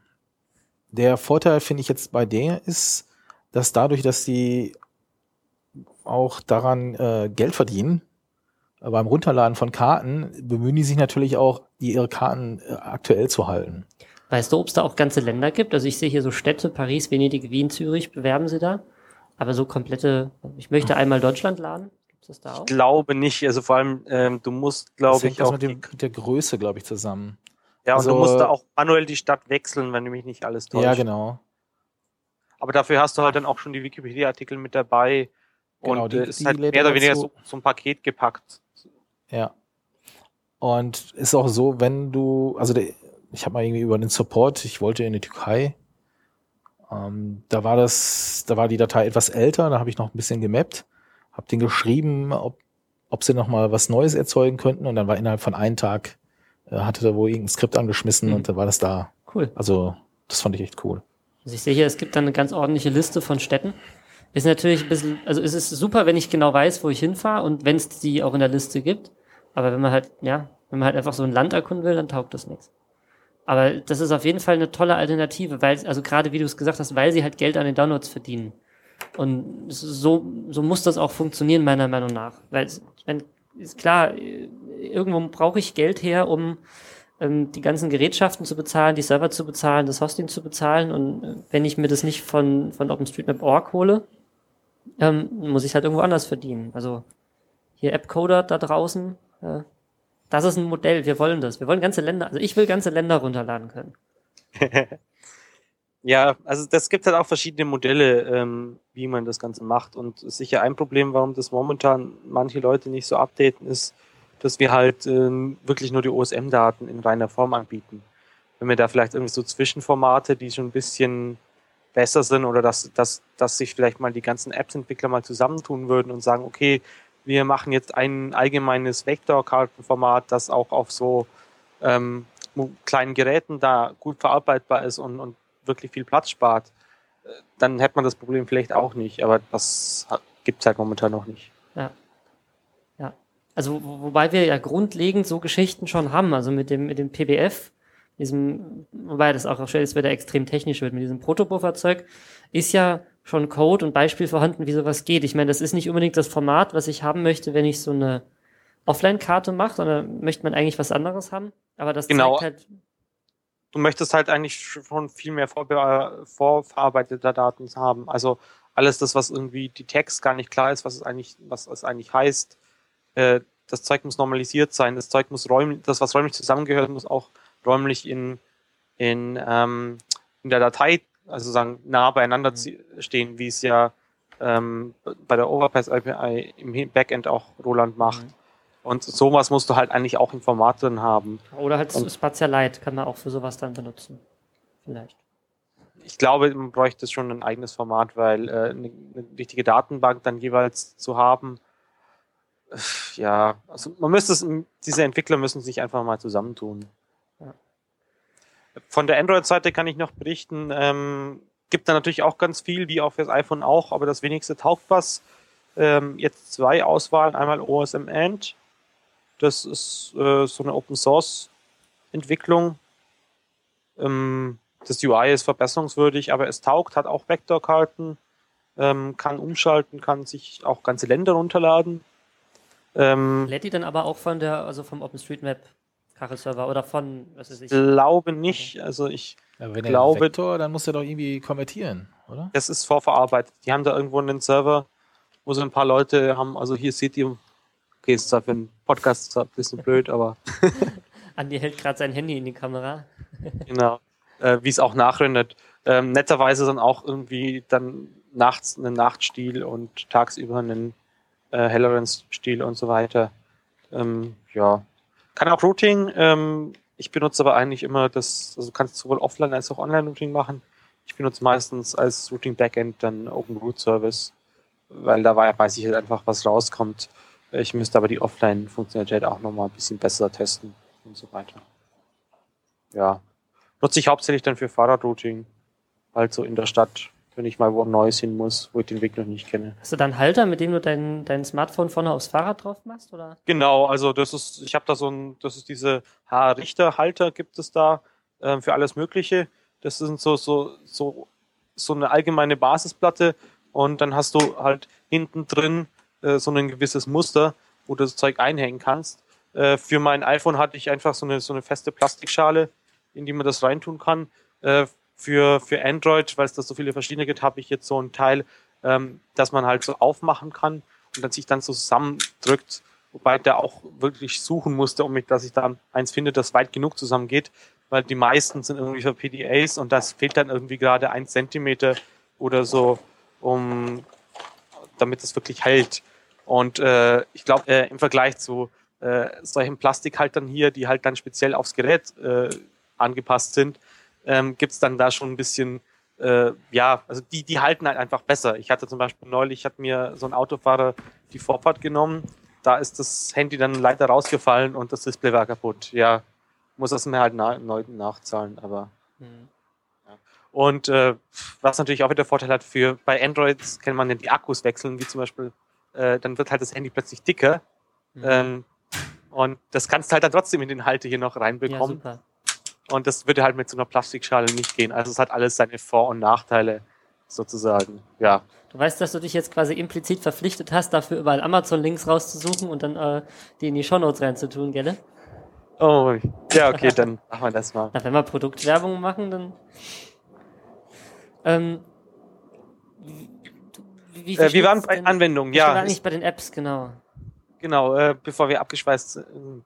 Ähm, die andere App, die ich vorstellen wollte, ist Locus bzw. Locus Pro. Ähm, das ist wirklich, äh, die kann mit äh, Google Maps eigentlich mithalten. Da ist halt auch wirklich ein, ein Entwicklerteam dahinter. Ähm, die Pro-Variante kostet auch entsprechend ein paar Euro. Und du kannst dir auch halt verschiedene Features dazu kaufen. Ähm, das liefert mir jetzt gerade wie so eine Liste beim Starten mit verschiedenen Plugins. Kann auch das Ganze, ist, ist, ist auch so klassischen Geo-Anbietern und diesen ganzen Schnittstellen was. Äh, steht hier irgendwas auch von Argument Reality. Ah, jetzt habe ich es wieder geschlossen. Ähm, macht auch Vektorkarten, allerdings muss man die einzeln dazu kaufen. Ähm, kostet halt dann wieder 50 Cent oder so äh, für so und so viel MB und dann kann man sich halt äh, im so viele Karten runterladen, bis es wieder aufgebraucht ist und kann sich halt dann per In-App-Purchase also dann wieder was dazu kaufen. Und ja, hat alles Mögliche. Ich benutze ihn leider nicht allzu häufig. Äh, deswegen kann ich jetzt nicht so erzählen, wie es mit den Features ist und wie es in der Praxis funktio funktioniert. Ähm, wenn ihr da irgendwas habt, äh, sagt doch mal Bescheid. Wir können auch gerne mal bei euch anrufen und ihr könnt so erzählen, was ihr so benutzt, äh, wie ihr das findet. Also gerade wenn ihr jemand habt, der, der wenn du es, wenn du sowas täglich nutzt oder so, ist so gern gesehen das bei uns hier. Ah, das sieht krass feature-complete aus hier. Ne? Also ich sehe ich sehe hier, ich blätter mal kurz durch die Screenshots durch. Ich sehe hier äh, Hill-Shading und Höhenlinien, ähm, Geocaches in der Nähe, Turn-by-Turn-Navigation ähm, sehe ich da. Dann geht's hier weiter Points of Interests nach Kategorien. Dann haben sie Wetter für die, für die einzelnen Locations. Es gibt da Vermessungstools, um irgendwie Entfernungen, Flächen und sowas zu bestimmen. Also es ist wohl auch teilweise wirklich für, für Geografen und so weiter gemacht. Das siehst du auch, dass du WMS-Server da direkt mit einbinden kannst und so ein Zeug. Äh, ja, aber ich habe es leider nicht häufig im Einsatz, deswegen kann ich nicht allzu viel sagen. Also da ähm, sind wir auf Erfahrungsberichte ganz scharf. Genau. Äh, zu OSM End noch, das hat zum Beispiel auch eine direkte, äh, ich glaube inzwischen hat sogar eine Bearbeitungsfunktion bekommen. Jedenfalls hat neulich auf der Augsburger Mailingliste jemand gefragt, äh, wer sich denn mit dieser Anmeldung auskommt. Der hat da ganz seltsame Edits gesehen. Ähm, und man kann, glaube ich, auch direkt äh, OpenStreetBugs absetzen. Geht, glaube ich, auch mit Logos. Ja. Müsste man jetzt besser, man sollte sich besser vorbereiten. Ach Quatsch. Vorbereiten ist was für Weicheier. Ähm, genau, und dann noch ein Hinweis, weil wir ja vorhin bei Internet im äh, Ausland waren. Äh, ist, wir liefern da noch so einen schönen Link zu einer Webseite, wo schön aufgelistet ist, welchen Tarif, äh, da, Datentarif man sich denn für welches Land am besten bei welchem Provider holt. Also vor allem dann, wenn man mappen möchte im Ausland, empfiehlt sich das schon. Ja, es ist halt was ganz anderes, mit Live-Daten zu arbeiten und nicht mit veralteten Daten, wo man dann wieder, vor allem hat man wieder vergessen, das Update runterzuziehen und so ein Zeug. da ist so eine Internetanbindung schon ganz nett. Und gerade wenn man, wenn man eben mappt, dann möchte man auch mal die Luftbilder noch dazu schalten und dann äh, eben auch öfters mal runterladen und wieder hochladen und dann vielleicht ist gerade dann die Kachel nochmal neu angucken und naja, ist doch noch nicht complete. Und ähm, da, da sind relativ schnell irgendwie 512 Megabyte oder, oder sowas voll. Und gerade Roaming im Ausland ist dann wirklich, wirklich, wirklich teuer. Ja, und vor allem ist es ja auch, also das Internet in, im Ausland, jedenfalls im europäischen Ausland, äh, also das Ausland, das in Europa liegt, ist ja meistens viel, viel günstiger als bei uns. Also da kannst du irgendwie mit, mit Prepaid-Tarifen und 5 Euro kommst du da irgendwie äh, ewig lang weit. Also es ist, ist ein Witz, wenn du die Preise bei uns dazu vergleichsweise anschaust. Ja. Damit wären wir eigentlich mit dem Thema Sommerurlaub abgeschlossen, oder? Abgesehen davon, dass ich gern noch einen hätte und noch ein paar Tage irgendwie brauchen könnte. Ähm, schon. Magst du gleich weitermachen? Äh, ja, das nächste Thema ist ja auch, oder habe ich ja da auch reingeschrieben. Und zwar ähm, erstmal das Thema Argumented Diffs. Ähm, ja, wir sollten wahrscheinlich erstmal erklären, was das überhaupt ist. Äh, ich habe das erstmal bei der letzten Foskes-Konferenz davon erfahren, dass man sowas bräuchte. Ähm, und zwar hat Frederik da auf Basis von einem anderen Vortrag einen Vortrag gehalten. Ähm, und zwar ist es so, es gibt ja bei OpenStreetMap, sorry, dass es wieder so technisch wird, ähm, diese Differenzdateien.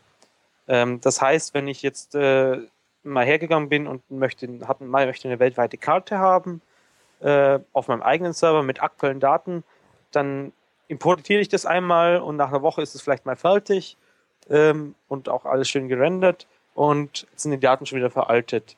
Und dann würde ich ja wieder, wenn ich den aktuellen Datenstand komplett wiederhole, wieder alles komplett reinziehen müssen. Das dauert wieder eine Woche und es wäre immer veraltet. Man könnte nie äh, aktuelle Karten machen. Und deswegen gibt es sowas wie Diffs, also Dateien, in denen drin steht, was wurde denn konkret geändert. Und das ermöglicht mir dann halt meine lokale Datenbank äh, mal auf dem aktuellen Stand zu halten. So, was machen jetzt Argumentatives? Ähm, das Problem ist sozusagen, wenn du nicht die komplette Datenbank möchtest. Äh, also ich möchte zum Beispiel jetzt nur eine Datenbank, in der alle Apotheken in Bayern drin sind. Und das ist halt momentan äh, nicht so einfach, weil ich kann zwar beim Anlegen, ich, ich kann zwar eine Datenbank erstellen, äh, die beim Anlegen alle, ähm, also du hast, den, du schaust dir immer das Diffs an und wenn eine Apotheke angelegt wird, dann fügst du die hinzu. Wenn aber jetzt ein Tag bearbeitet wird ähm, und das aus einer Apotheke, also aus einer, was wo früher jetzt meinetwegen ein Schleckermarkt drin war, kommt jetzt eine Apotheke rein, ähm, dann bekomme ich das nicht so einfach mit.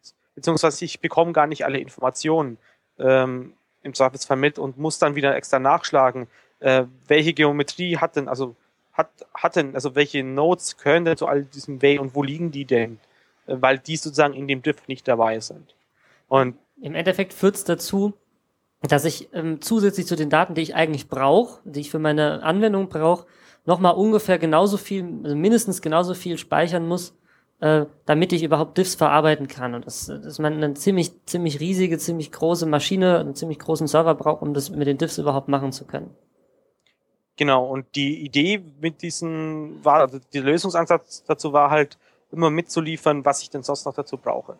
Also zum einen, dass ich nicht nur sage, okay, der Node oder der Way mit der ID XYZ äh, hat jetzt diese Werte, sondern dass ich auch sage, der war vorher das da. Und so kann ich zum Beispiel dann auch meine Apotheken, wenn ich einen umgekehrten, umgekehrten Fall habe, ähm, wenn ich bisher meinen Filter auf Apotheken hab, hatte und ich möchte jetzt wirklich die wieder rausschmeißen können. Und ich, bisher habe ich nicht mitbekommen, wenn eine Apotheke zum, zu was anderem wurde. Jetzt kann ich es mitbekommen, weil dann sehe ich, okay, das war früher eine Apotheke, oder viel, viel einfacher mitbekommen. Es war früher eine Apotheke und äh, jetzt ist es dann, ähm, ja, was nehmen wir denn dieses Mal? Supermarkt. Äh, ja, genau. Und das andere ist eben, dass die Geometrie komplett mitgeliefert wird. Das heißt, äh, wenn sich so ein Way ändert, dann werden auch alle ähm, Nodes, die dabei sind, nochmal mitgeliefert, sodass ich dann die auch in meine spezielle angepasste Datenbank weiterverarbeiten kann. Ja, äh, den Vorschlag gab es im Prinzip von Frederik äh, auch nochmal in Deutsch auf der Foskis. und äh, hat so aufgerufen, dass es jemand implementiert, diese Argumented Diffs. Und äh, dann hat sich Roland, äh, der auch die Overpass API macht, äh, sich dessen angenommen, beziehungsweise ist jetzt am schnellsten damit fertig geworden. Ich habe auch von irgendwelchen Google Summer of Code Studenten auf, auf der Dev-Liste gelesen, äh, dass die da auch sowas machen wollten, aber da hast du halt alles noch nichts gehört und Roland war jetzt eben der Erste, der, der das sich dankbarerweise angenommen hat und äh, da jetzt auch mal einen ersten Entwurf auf Basis eben äh, von der Technologie, die er mit Overpass ähm, entwickelt hat, ähm, das, das Zeug erzeugt und jetzt auch bereitstellt. Genau, und wenn ich es richtig verstanden habe, dann ist das aber noch nicht so richtig fest und noch nicht so richtig ähm, konkret. Und er fragt halt auch Entwickler oder bittet auch Entwickler, die das vielleicht benutzen wollen, sich zu beteiligen. Oder habe ich das richtig mitbekommen? Ja, Ines, er fragt halt um, um Feedback. Also äh, man merkt ja, dass er einfach nur Programmierer ist, wie man es so schon sagt. Ähm, im, wenn man sich das, das XML-Dokument äh, das er so erzeugt, da anschaut, dann hat es halt eine ganz andere Struktur als, als alle bisherigen OSM-Dateien oder auch, auch die Diffs. Ähm, also bisher hattest du in einem Diff halt immer um jedem, jedes Element drumherum so ein Ding, ähm, Modify, äh, Create und Delete. Und er hat jetzt irgendwie nur noch neun Blöcke, eben immer der Keep, ah, ich muss mal nachschauen, eben einen großen Block, in dem dann alle Objekte drin sind, die das denn betrifft. Und ähm, nennt es aber dann zum Beispiel trotzdem mit einem OSM-Tag außen drumrum. Ähm, also nicht die Tags, die wir verwenden, sondern einfach in XML einen Tag, der OSM heißt. Und das war das erste, was so angemerkt wurde, dass man das doch bitte anders nennen soll. Das hat er auch angenommen. Und er fragt halt jetzt noch um, um viel mehr, äh, um, um mehr Feedback ähm, was da unter anderem kam, war, äh, dass die doch bitte in einer gewissen Art und Weise sortiert sein sollen. Aber das habe ich nicht so ganz den technischen Hintergrund dahinter verstanden. Ähm, und dann noch ein paar anderes Zeug. Ähm, er ruft dazu auf, dass es auf der Talk-Seite von äh, der Wiki-Seite auf Overpass API slash Argumented Diffs doch bitte diskutiert werden. Und das ist sozusagen der einzigste Weg, wo er das äh, akzeptiert, dass es mitnimmt. Und äh, er hat auch noch darauf hingewiesen, dass es natürlich keine Demokratie ist, sondern er wird sich äh, einfach das Beste davon raussuchen, was er für das Beste hält und das dann entsprechend umsetzen. Gut, da hat er auch ein bisschen recht, weil wenn man nämlich äh, versucht, auf alle einzugehen, die da was sagen oder eine Mehrheit zu bilden, dann dann kommt man nicht weiter mit so einem Projekt, sondern es muss halt einer machen und wie bei allem in OSM bestimmt halt der, der es macht, bestimmt, wie es gemacht wird. Um, aber zu der Sortierung könnte ich vielleicht noch kurz was sagen, wenn, wenn sich einige jetzt am Kopf gerade denken, Sortierung, ne? Ähm, das, die Frage ist halt immer, was möchte ich mit den Daten machen? Also wenn ich zum Beispiel alle Elemente haben will, die in einem bestimmten Bereich sind, dann muss ich mir zuerst die Nodes angucken und gucken, welche Nodes sind in dem Bereich und dann gucke ich mir die Ways an und gucke, naja, welche Ways benutzen denn Nodes, die da in dem Bereich sind und dann schaue ich mir die Relations an. Möchte ich es aber andersrum haben, möchte sagen, naja, ich hätte gern alle geschlossenen Wege zum Beispiel, und da muss ich mir zuallererst die Wege angucken und müsste mir hinterher dann die Nodes anschauen ähm, um mir dann quasi die Nodes rauszuholen für die Wege, die mich interessieren. Das heißt, wenn ich, wenn ich quasi nach Geometrie gehen will, dann muss ich mir zuerst die Nodes angucken, dann die Wege, dann die Relationen. Und wenn es mir aber um die Tags und um die Daten geht, also ich möchte alle geschlossenen Apothekengebäude oder sowas, dann muss ich den Weg andersrum machen und erst die Relationen, dann die Wege und dann die Nodes anschauen. Und jetzt sind alle unsere Dateien halt so sortiert, dass die Nodes oben kommen, dann kommen die Wege und dann kommen die Relationen. Und jetzt wird dann halt einige die Chance zu sagen, na, wenn wir jetzt schon ein anderes Format machen, dann lass uns das doch mal umdrehen. Das ist dann für bestimmte Anwendungszwecke einfacher. Und Tatsache, ah, Tatsache ist okay. aber, egal wie rum ich sie sortiere, die eine Hälfte der Anwendungszwecke schaut halt in die Röhre.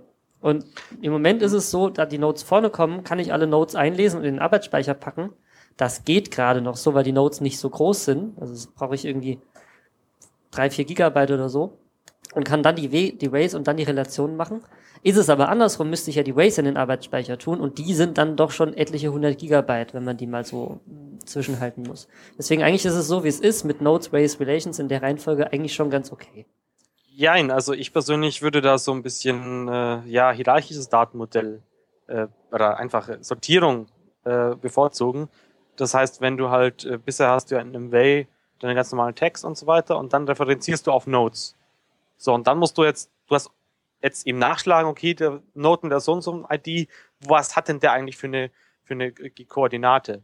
Und wenn man den Node dann aber schon bei dem Way dann sozusagen innen drin geschachtelt mitliefern würde, äh, dann müsstest du vorher überhaupt nichts in den Arbeitsspeicher reinlegen. Das ist richtig.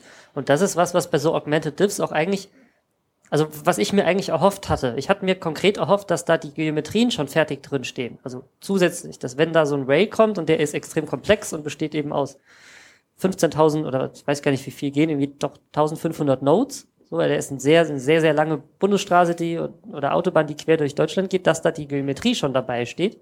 Und ich kann die einfach so, wie sie ist, sehen, ah ja, da ist eine Autobahn, packe ich in die Datenbank fertig. Und muss gar nicht erst diesen ganzen Stress machen mit, naja, suchen wir mal die Nodes raus, die sich jetzt geändert haben und dann suchen wir mal die Nodes raus, die, sich, die ich noch in meiner Datenbank habe und dann bauen wir daraus einen Weg zusammen, dass das alles da komplett drin steht. Aber das schrieb er ja, das möchte er nicht machen, also Geometrien gleich zusammenbauen. Naja, du hast, du hast geschrieben, äh, du hättest es gerne als WKT, also Well-Known Text, äh, einen Standard, der in der klassischen äh, GIS-Bereich häufig verwendet würden. Das kann ich durchaus verstehen. Aber wenn man wirklich die, die rohen OSM-Objekte, äh, meinetwegen ohne Text, einfach nur Node mit, mit dem ganzen Zeug, was halt schon als Attribut mit dabei steht, ähm, da reinpacken würde, ich denke, wenn man so argumentiert, würde er das durchaus annehmen. Äh, also das, was ich am ehesten bevorzugen würde, dass man halt so mal ein Beispieldokumente erstellt und es dem so zeigt ähm, und dann, ich denke, man kann auf Basis von Beispielen besser argumentieren, als wenn man immer so abstrakt drumherum redet oder so. Mhm. Aber hatte jetzt selber auch noch keine Zeit, da wirklich ein Beispiel dazu machen. Ich habe jetzt erstmal ein bisschen die Wiki-Seite besser, ja, besser gemacht, damit mehr Leute verstehen, um was, was es da eigentlich geht und wie das momentan, momentan aussieht. Ja. Wobei ich glaube, zurzeit ist der ausgesetzt. Ich, er hatte es ja schon am Laufen. Ähm, aber durch die Lizenzumstellung hat er jetzt, glaube ich, vorgestern aufgehört, die Diffs zu erzeugen. Und da kommen wir natürlich zum Thema Lizenzumstellung. Peter. Wunderbare Überleitung. ja. Ähm, Genau, also Lizenzumstellung, wir hatten es ganz vorhin mal kurz beim Thema State of the Map. Ähm, die Lizenzumstellung ist jetzt abgeschlossen. Oder zumindest, ja doch, ist jetzt abgeschlossen. Die Daten von OpenStreetMap sind jetzt ODBL lizenziert. Wer nur Bahnhof versteht, der möge in der Historie unseres Podcasts äh, nachschauen. Da gibt's ein super tolles Interview zu. Ähm, es gibt diese Daten, aber wenn ich es richtig verstanden habe, derzeit noch gar nicht zum Download. Also ich kann jetzt nicht hingehen und kann sagen, ich gehe auf planetosm.org und lade mir äh, den ODBL Planet runter, weil der also, noch am erzeugt werden ist. Genau, also Sie haben die Erzeugung gestartet. Äh, ob er schon durch ist, müsst ihr dann halt mal nachschauen. Ähm, also wenn man auf planetosm.org steht, äh, geht, dann steht momentan, dass der letzte Planet vor zwei Wochen erzeugt wurde. Äh, wenn ihr den Podcast hört und da drauf geht, steht da vielleicht was anderes. Ähm, und der Planet, der dann da liegen wird, der wird dann auch äh, unter ODBL sein. Genau. Und ähm, äh, was mich halt, ähm, äh, was, was mich halt so ein bisschen interessieren würde, ist, wie ihr diese Umstellungsphase, also vor allem auch dieses Durchlaufen von dem Bot und das Löschen von Elementen, wie ihr das so erlebt habt. Also habt ihr das live verfolgt oder war euch das eigentlich ziemlich schnuppe und warten mal, bis fertig ist? Ich habe tatsächlich jeden Tag drauf geschaut wie weit er denn gerade ist, wann er hier ankommt, äh, dann, um dann halt auch lokal auf der Mengenliste Bescheid zu sagen, äh, dass er jetzt gerade rum ist und so. Ja. Es ging ja doch dann e echt schnell. Also wir haben diesen Bot gestartet und so, naja, jetzt könnte er so vier Wochen laufen. Und irgendwie gefühlt nach, nach einer knappen Woche, also haben sie, wurde ja nochmal kurz gestoppt und nochmal was repariert, dann wieder loslaufen lassen und das war echt schnell vorbei, oder? Ja, ja, also sobald Europa mal weg war, war alles andere ganz schnell weg hier. Äh, ganz schnell auch erledigt. Ja. Du hast gesagt, du hast deine Region beobachtet. Ähm, hast du denn größere Verluste bemerkt?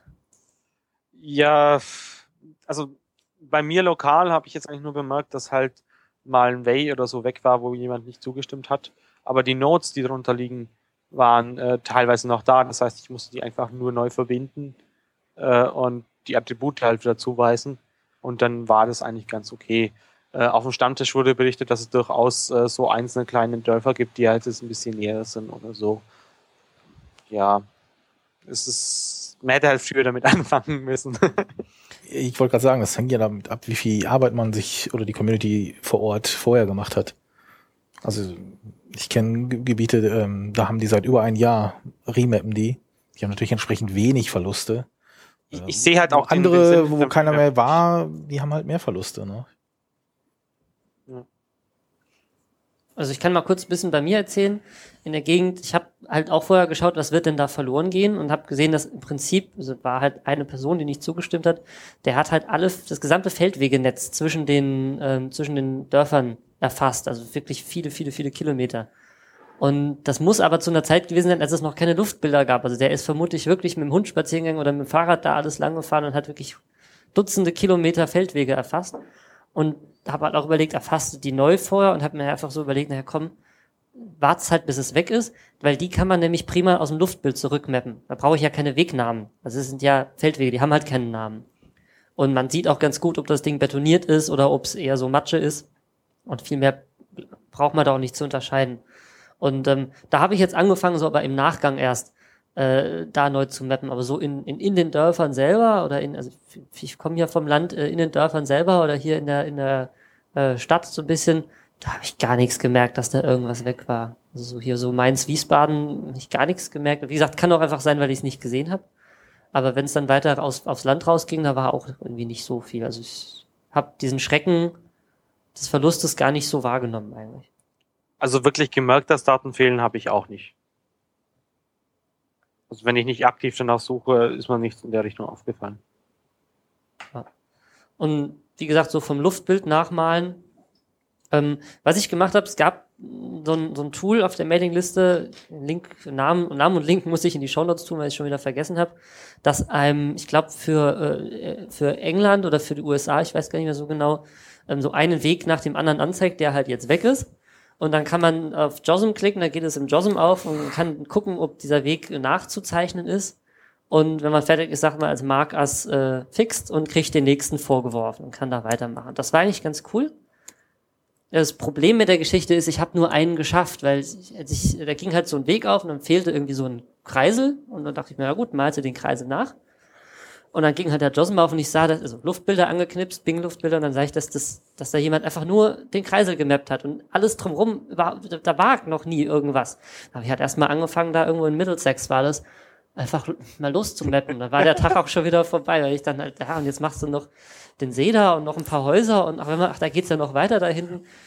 Und da kann man sich halt schon verlieren, wenn man da anfängt, Sachen zu reparieren. Aber du hast den Kreisverkehr dann als erledigt markiert. Ich habe den Kreisverkehr selbstverständlich als erledigt markiert und das gesamte Wohngebiet drumherum auch auf den Weg. Ja, und ansonsten habe ich da eigentlich noch nicht so viel Erfahrung mitgesammelt mit dem, mit dem Remappen. Es gibt ja auch eine Karte, äh, auf der angezeigt wird, was alles äh, sozusagen modifiziert bzw. gelöscht wurde, ähm, wo man dann jetzt überprüfen kann, äh, ob, ob das schon eingetragen ist oder ähm, ob man das dann, dann eben auch gleich eintragen. Man darf natürlich nicht die, die Da- Daten, die in dieser Karte stehen, zum Abzeichnen verwenden und so weiter, nur um entsprechenden Kommentaren äh, vorzubereiten. Ja, Also man kann sich anschauen, was weg war und dann sich auf das Luftbild beziehen und von dort aus nachmalen. Das geht natürlich. Aber ähm, alles andere, das möchten wir strengstens abraten von. So, Gut, fertig mit Lizenzumstellung. Also nicht nur, nicht nur äh, OSM, sondern wir auch. ja. Äh, ja, das nächste Thema ist eigentlich ein bisschen technisch.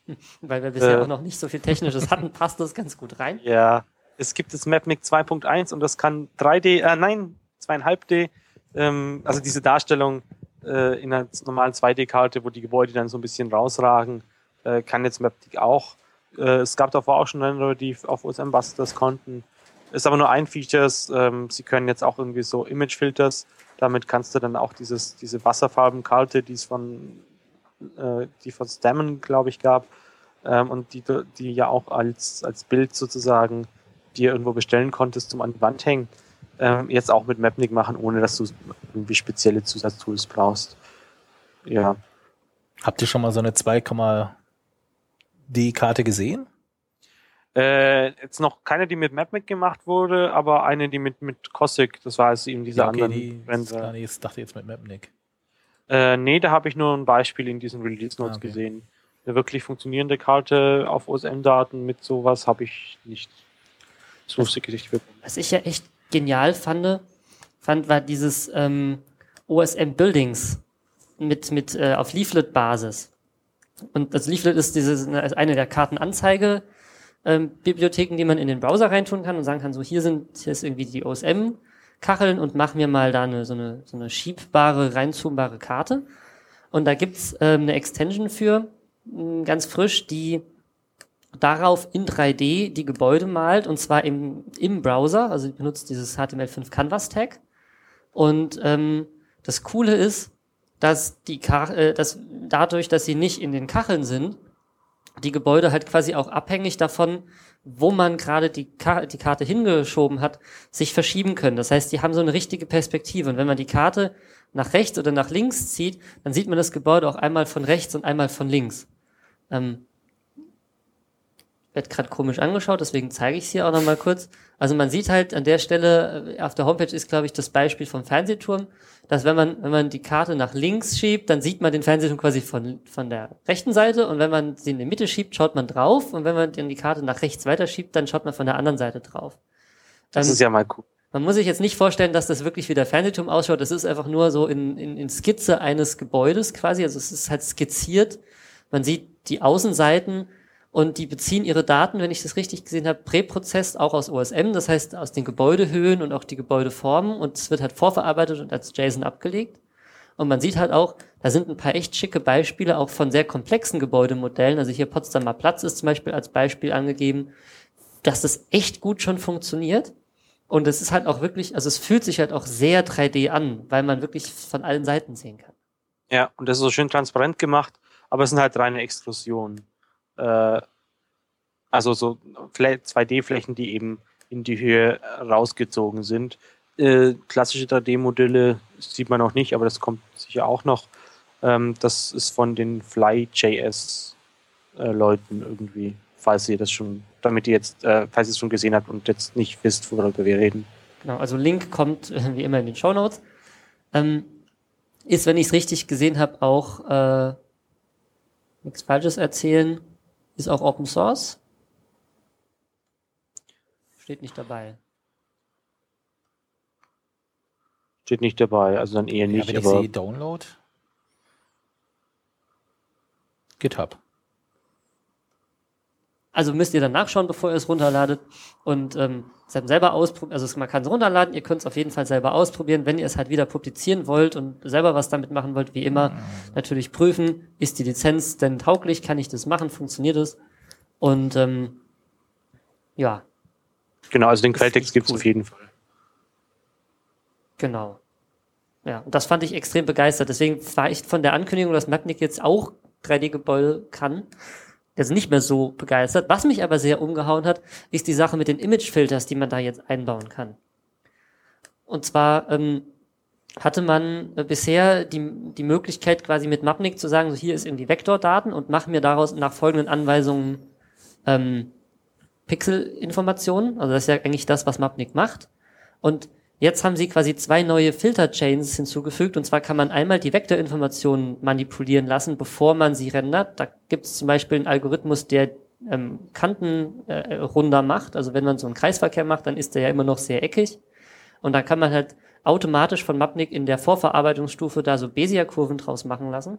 Und dann ist der auch wirklich rund, obwohl man jetzt nicht ähm, 200 Nodes in OSM hat, weil das ja eigentlich nicht nötig ist sondern der macht das dann quasi während des Zeichnens. Oder wenn man einen Platz hat, der so ein bisschen kurvig ist oder auch ein See, der See ist ja nicht wirklich eckig, obwohl man da mit den Notes ja so richtige Ecken setzt, machen die quasi in der Vorverarbeitungsstufe solche ähm, solche Vor solche äh, Glättungen rein.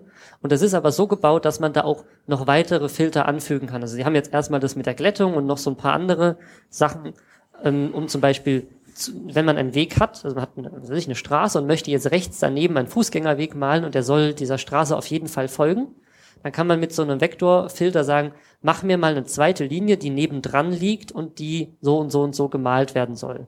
Und zwar, obwohl dieser Fußweg vielleicht gar nicht in OSM erfasst ist, sondern da steht einfach nur an der Hauptstraße dran, diese Straße hat auch einen Fußweg. Das ist die eine Filter-Chain, die sie haben, die, äh, die sie mit angekündigt haben mit dem 2.1er Release. Und das zweite ist, dass man dann die Pixel-Bilder, die hinterher erzeugt wurden, auch nochmal nachverarbeiten kann. Und zwar kann man das zum Beispiel benutzen, um sowas wie diese Watercolor Map von Stamen zu machen. Also da haben sie ja eine Karte gemacht, die so ausschaut, als wäre sie in Aquarell gemalt. Und das funktioniert, indem die Pixelkacheln hinterher nochmal ähm, verarbeitet werden mit bestimmten Filtern und das lässt sich jetzt auch irgendwie direkt in Mapnik machen. Und damit dann auch direkt mit äh, den Render-Toolchains wie T-Rex oder RenderD verknüpfen. Aber beides habe ich noch nicht ausprobiert, ich weiß nur, dass es das gibt und ähm, dass es sich auf jeden Fall lohnt, das Release mal anzuschauen. Also das heißt, demnächst werden wir rundere Seen und Flüsse haben. Genau. Super.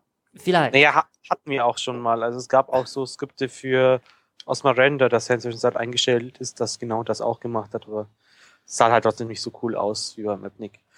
Aber ich kann dann weiterhin noch so 90 Grad Kurven machen, die wirklich schön scharf weggehen, oder? Genau, also ich, ich suche gerade Release Notes, die können sowas machen, die sagen, wenn der Winkel kleiner ist als n Grad, dann mach's rund. Und wenn der Winkel, also macht, macht man es ja auch in den 3D-Programmen meistens. Und wenn man halt, äh, wenn der Winkel größer ist, also der Winkel an der Node, dann ähm, mach's eckig. Ja, ich finde jetzt gerade das Bild nicht. Doch hier, Vertex Converters heißt es. Ja, findet ihr dann in den Shownotes. Genau, findet ihr in den Show Notes. So, und wir sehen es jetzt auch. So, weiter geht's. Ja, nächstes? mobile Editoren hast du dann geschrieben. Richtig. Ähm, ich war nicht im Sommerurlaub, also ich hatte Urlaub, aber ich war nicht weg. Aber ich habe mir überlegt, naja, ähm, wenn wir schon über Sommerurlaub reden, dann sollte man auch mal über die Leute reden, die im Urlaub mappen, so wie der Marc hier, der hat ja erzählt. Ja, aber ich habe es nicht mit mobilen Editoren gemacht. Warum? Ich finde, die funktionieren auch nicht. So, und das dachte ich mir auch. Und dann dachte ich, naja, Glauben heißt nicht wissen, probieren wir es mal aus. Und zwar hatte ich ähm, zuerst hier, also ich habe selber ein iPhone, aber wir haben hier auf der Arbeit auch einen ganzen Batzen Android-Geräte, habe ich mir mal diesen Vespucci angeschaut, weil der ja relativ ähm, viel über die Mailingliste ging. Der wurde jetzt gerade bei dem Google Summer of Code Projekt, wenn ich das richtig gesehen habe, auch nochmal ähm, verbessert. Und dann habe ich mir den einfach mal angeschaut und mal geguckt, wie sich das so verhält auf dem Handy und auch auf dem Tablet. Und ich muss sagen, das Teil, das Teil rockt. Also Vespucci ist echt wirklich cool. Man Also vor allem auf dem Tablet, weil du hast halt wirklich Platz und hast auch mal, kannst auch Stifte verwenden, um, um was damit zu zeichnen. Es gibt also extra Stifte, die dann äh, auch auf kapazitiven äh, Bildschirmen funktionieren. Wobei ich sagen muss, dass der auch auf dem, auf dem äh, Handy ganz gut funktioniert hat, weil er eben, wenn man zum Beispiel eine Note anklicken möchte, dann malt er um diese Note so einen leicht transparenten äh, so einen Kreis drumrum und dann kann man diesen ganzen Kreis quasi als Drag-Handle benutzen und muss nicht jetzt diesen drei Pixel großen Punkt treffen, um die Note zu verschieben. Und man muss sagen, es ist ein voll funktionsfähiger OSM-Editor. Man kann damit nicht nur Nodes und POIs setzen, sondern auch Wege malen, ähm, auch geschlossene Wege machen und äh, Polygone malen. Ich weiß jetzt nicht, ob man auch Relationen bearbeiten kann, aber es würde mich nicht wundern. Also der ist wirklich full-featured, da- der kann alles. So. Und von dieser Kategorie habe ich gedacht, muss es dann auch fürs iPhone geben. Ich meine, da sind hier die ganzen hippen Hipster-Entwickler und die muss doch mit toller GUI alles und hab halt so mal Und was gefunden? Danke. Also das war ein Nein. Ich habe hier so eine Liste in absteigender Reihenfolge der Schlechtigkeit, also äh, aufsteigender. also ich fange mit denen an, die noch ganz gut sind und ende mit denen, die so schrecklich sind. Also ich äh, gehe sie einfach mal durch, sind nur, ist nur eine Handvoll. Also zuallererst hatte ich mir dieses Mapzen mal hingeschrieben. Ich weiß nicht, ob ihr euch da noch dran erinnert. Es gab mal von, es gab mal so ein Mapzen Poi Editor hieß das. Der hat ein ziemlich schönes Logo, deswegen ist mir das so in Erinnerung geblieben, so ein Baum mit Das war das Ding, Straßen. das Ding von CloudMate, oder? Stimmt, von CloudMate war das. Ähm, Äh, ja, Mapson Poi. Kurz gesagt, das Ding ist tot, es gibt's nicht mehr. Der war schön, der hat funktioniert, Den, ähm, ja, ja, den habe ich auch Ja. noch. gibt's Aber nicht mehr. Ne? Also gibt's im Store nicht mehr, ist Sorry. eingestellt worden. ich lese nur sorry. Ja, sorry. Und Ähm, auch er, er konnte nur Pois bearbeiten. Und Genau. auch nur noch mit festgelegten Templates. Das heißt, sobald irgendwas dabei war, was nicht. Äh, Das ist ja eine super API. Ich muss jetzt hier hundertmal sorry äh, und okay drücken oder was? Bevor es wieder zugeht, Ja. Oh Gott. Naja, Also runter. runter mit. Funktioniert nicht mehr. Ähm, dann habe ich was gefunden, das nennt sich OSM Pad. Ähm, das ist eigentlich kein OSM-Editor, deswegen ist es auch im Wiki nicht geführt als solcher. Das ist doch diese Hausnummer, oder? Aber es ist ein gutes Tool. Es ist nämlich perfekt zum Hausnummern erfassen. Und alles, was man dafür braucht, das kann's. Also, wenn man so diesen, diesen Workflow hat, wie man den ja meistens eigentlich hat, so mit, ähm, mit Hausnummern, man, man mappt die Gebäude von den Luftbildern im, äh, im äh, Internet, so am Rechner äh, von den Luftbildern und geht dann halt raus und erfasst die Hausnummern. dann, dann funktioniert das ganz prima. Man kann damit zum Beispiel die Kacheln vorher runterladen und dann angucken, was wie gesagt bei Hausnummergröße nicht so ähm, nicht so schwierig ist. Und ähm, das Ding kann GPX-Record machen, also während ich draußen rumlaufe, erfasst es, wo ich schon war, zeigt mir das auch auf der Karte an, dass ich eben nicht eine Straße zweimal ablaufe, auch wenn ich von der anderen Seite schon mal reingelaufen bin. Man, man bewegt die Karte quasi hinter so einem Kreuzchen lang und positioniert das Kreuzchen auf dem Haus, was halt extrem geil ist, weil man nicht die ganze Zeit mit dem Finger dahin tappen will, äh, nicht dahin tappt, wo, ähm, äh, wo man eigentlich äh, den Punkt setzen will. Und dann sieht man ja nicht, wo der Punkt hinkommt, sondern man schiebt die Karte hinter dem Kreuzchen drückt dann auf eine Taste und dann kommt eine angepasste Tastatur hoch, die mir genau die Punkte, die Elemente anzeigt, die ich brauche für Hausnummern, also ähm, Ziffern von 0 bis 9 und dann aber auch A, B, C, Haupteingang, Nebeneingang und so. Und, was ich auch ganz schick finde, man kann vorher sagen, lad mir mal alle Straßennamen runter, die es in diesem und jenem Gebiet gibt. Und dann habe ich quasi gleich so eine Dropdown-Liste mit den Straßennamen. Also die muss ich nicht abtippen, sondern ich wähle mir einfach die Straße aus, durch die ich jetzt laufe markiere dann die Gebäudenummern und wenn ich in die nächste Straße gehe, wähle ich einfach die nächste Straße aus und muss die Straße nicht abtippen, weil er sich das aus den Ways selber runterlädt. Am Ende kann man sich die äh, angelegten Hausnummern dann schicken per E-Mail und zwar entweder als GPX oder auch als fertige USM-Datei, wo die Buildings dann gleich drin sind und dann kann man nämlich die, diese, diese Hausnummern direkt äh, an die Gebäude ranziehen, Merge drücken und dann sind die Texte da drauf. Und dann ist alles sauber, man kann es am Rechner nochmal kontrollieren und hochladen. Also dafür ist es echt gutes Tool. Und es ist auch das einzige Tool, das ich mir vorstellen könnte, wirklich in meinem Arbeitsalltag oder in meinem Mapping-Alltag zu benutzen. Gibt's aber nur für iOS, oder? Gibt's, also ich habe jetzt nur für iOS gesucht, außer Ves also die, die Android-Leute, die haben Vespucci, die sollen mal still sein, die haben schon ein gutes Tool. Äh, also ich sehe hier auch einen, Moment mal, ist es eine andere Anwendung? Also es heißt OSM-Pad und hat so ein Hausnummernschild. Okay. Ja, okay, es gibt's auch für Android, hat aber ein bisschen andere Features und so weiter. Und der Screenshot im, im OSM-Wiki ist aus der Android-Version, deswegen war jetzt etwas verwirrt. Ah ja, stimmt. Ich habe es gerade gesehen, gibt's auch im Google Play und das sieht eigentlich fast, fast genauso aus wie auf dem iPhone, muss ich sagen. Okay, ja, teste ich mal. Ja, also auf dem iPhone taugt's was, kann ich sagen. Muss wohl ein Augsburger gewesen sein. Wegen dem Screenshot? Äh, na, wobei hast recht. In Augsburg gibt's wahrscheinlich keine Augsburger Straße. Aber da kommt auch der einer der Leute her, die, die so diese ganzen Hausnummerauswertungen machen, deswegen war das jetzt so. Ja, ich mach mal weiter. Das nächste Jupp. ist Open Maps, was ich mir aufgeschrieben habe. Und zwar Open Maps Pro und da muss man echt vorsichtig sein. Es gibt nämlich zwei Open Maps. Ich hatte Open Maps auf dem Handy drauf und dachte mir, naja, wo ist denn jetzt diese Editierfunktion? Und dann bin ich in den Store gegangen, habe nach Open Maps gesucht, auf Kaufen gedrückt, dann hat er mir ein zweites Open Maps runtergeladen. Selber Name, selbes Icon, andere App. Mhm. Ähm, vorsichtig. Ich habe das irgendwie vor einem Jahr mal installiert und dachte so, naja, es kommen halt keine Updates mehr. Es kommen auch keine Updates mehr für diese App, aber es gibt dieselbe mit demselben Namen und demselben Symbol im, im Store und ist kein Hinweis darauf, dass es was anderes ist. Also im Zweifelsfall löschen und nochmal neu suchen und neu installieren. Meinst du vielleicht die OpenMaps Pro? Ne, ich hatte vorher OpenMaps und dann. Ja, es gibt auch OpenMaps Pro. Ja, aber die hat den, also die hat denselben Namen. Ich hatte wirklich, ich habe leider hm, kein Das gleiche Icon. Mehr. Das gleiche Icon und es stand unter beiden OpenMaps drunter. Mhm. Also wirklich sehr verwirrend. Ah, OpenMaps, ja, stimmt. Ja. Aber andere Seiten. Ja, komm, jetzt verarsch mich nicht, ja. Ähm, hat eine schöne GUI und man kann damit vernünftig POIs editieren, die schon da sind. Also sie zeichnen keine extra POIs mehr drauf, aber man kann auf die ganz normalen Mapnik-Symbole drauf tippen und dann kommt da auch ein Editor hoch. Also so ein erst so ein kleiner Bubble und dann ein Editor. Nachteil, ähm, man kann diese POIs nicht verschieben, man kann auch, also man kann, glaube ich, neue anlegen. Man kann aber bestehende nicht verschieben sondern nur bearbeiten. Man kann ähm, selber Tags machen, also beliebig Text dranhängen. Muss man auch, weil die Presets nicht so klasse sind. Und ähm, das Ding ist, dass die wohl so einen eigenen Server haben. Also wenn ich auf so ein Icon tippe, gucken die auf ihrem eigenen Server nach, was ist denn an diesem Icon?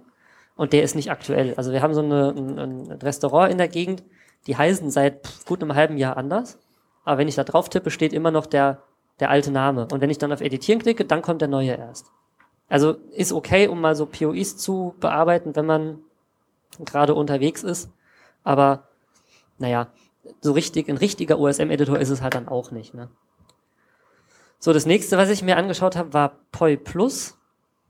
Ähm, wo man eigentlich denkt, naja, super prima für Pois. Man kann damit auch POIs hinzufügen. Es gibt so Kategorieliste. Es kann aber keine freien Tags. Es kann POIs, die einmal erstellt wurden, nie wieder verschieben. Also man kann die zwar anlegen an beliebiger Stelle, aber dann nicht wieder woanders hin tun. Und kann keine Areas. Also wenn ich eine Area habe mit äh, also ein Gebäude, wo irgendwie ein POI drauf definiert ist, dieses ein Restaurant, dann geht das nicht. OpenMaps kann das. Also wenn ich da ein Gebäude habe, dann kann ich auch auf das Symbol in der Mitte klicken und bearbeite trotzdem das Gebäude. So, da habe ich gedacht, na, wenn es jetzt den, bei den kostenlosen nichts gibt, dann musst du halt ein bisschen Geld ausgeben und habe mir iLow gekauft, also I-L-O-E geschrieben, kostet 79 Cent und sagt selber über sich, es wäre ein vollständiger OSM-Editor fürs iPhone. Ähm, ich habe selten so eine komplexe GUI gesehen.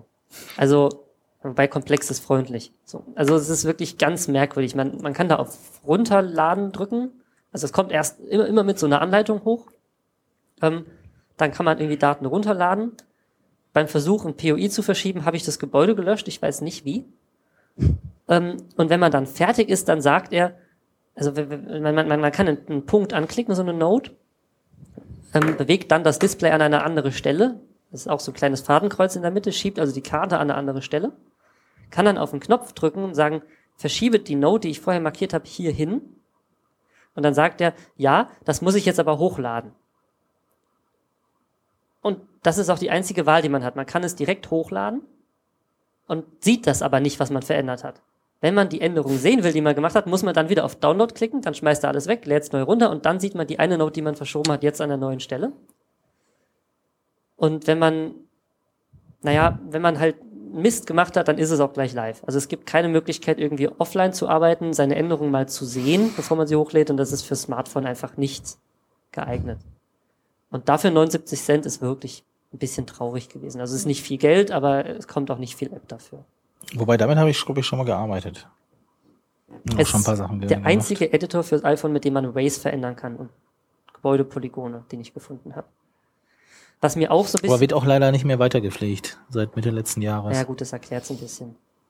Was auch so ein bisschen negativ aufgefallen ist, dass es an jede Node, die man anfasst und jeden Ray, den man anfasst, ein Created by ah, ja, das, ja, das ist mir auch aufgefallen. Ja. Was, das nervt. Was, was JOSM ja versucht irgendwie wegzutun, also immer wenn man irgendwas bearbeitet mit JOSM und da ist ein Created by Tag dran, dann löscht JOSM das auf dem Weg gerade mit, weil man die eben nicht haben will. Ganz einfach, weil es irgendwie äh, ich, ich spreche jetzt einfach mal eine Nummer, was weiß ich, vielleicht ein Viertel der Datenmenge, die man hat, wenn man so eine Datenbank importiert, ist halt Created by Tags und das ist nicht so sinnvoll. Naja, inzwischen hängt man diese halt äh, an die Commits genau. und, äh, und nicht mehr an die einzelnen Nodes. Genau. Macht ILO leider immer noch und zwar an alles, was man anfasst. Also wenn ich einen Node verschiebe, dann macht es das an den RAID dran und an, an, an alle Nodes, die in dem RAID drin sind und an die Node, die ich verschoben habe, auch noch. Und äh, naja, also kann ich nicht empfehlen. Also dann habe ich gedacht, naja. Also lieber Johannes Eiseler ändern. Das ist nämlich der Entwickler. Oder aus dem Store schmeißen. Weil macht mehr kaputt, als dass es gut macht. So, jetzt habe ich mir gedacht, naja gut, wenn die Suche nicht viel mehr hergibt, dann gehst du mal ins OSM-Wiki und schaust mal unter iPhone, Editing Features. und habe tatsächlich die, die ich bisher getestet habe, auch da gefunden. Der Poi Collector steht da noch drin von Maps und dann stehen da noch zwei dabei. Da steht nämlich noch Blue Mappia dabei und Cycle Hire mit Fragezeichen. Und dann habe ich gedacht, super, letzte Chance, habe mir Blue Mapia installiert und das Ding kommt erstmal hoch mit, hey, registrier dich bei uns. Und ich dachte, super, OSM-Login-Daten, äh, äh, du musst dir bei denen ein Konto machen. Und man kann dann damit irgendwie so nautische Geschichten, also keine Ahnung, Bojen und so Zeugs bearbeiten. Sie sagen einem aber auch nirgendwo, ob man den Rest der Welt auch bearbeiten kann und ich hatte einfach auch keine Lust mehr, da nochmal einen Account zu klicken. Die sind also durchgefallen. Und dann habe ich gedacht, super, letzte Chance, Cycle Hire. Und siehe da, das Ding hat weder was mit OSM noch mit Editing zu tun. Das ist einfach ein, miete dir ein Fahrrad in, glaube, in London.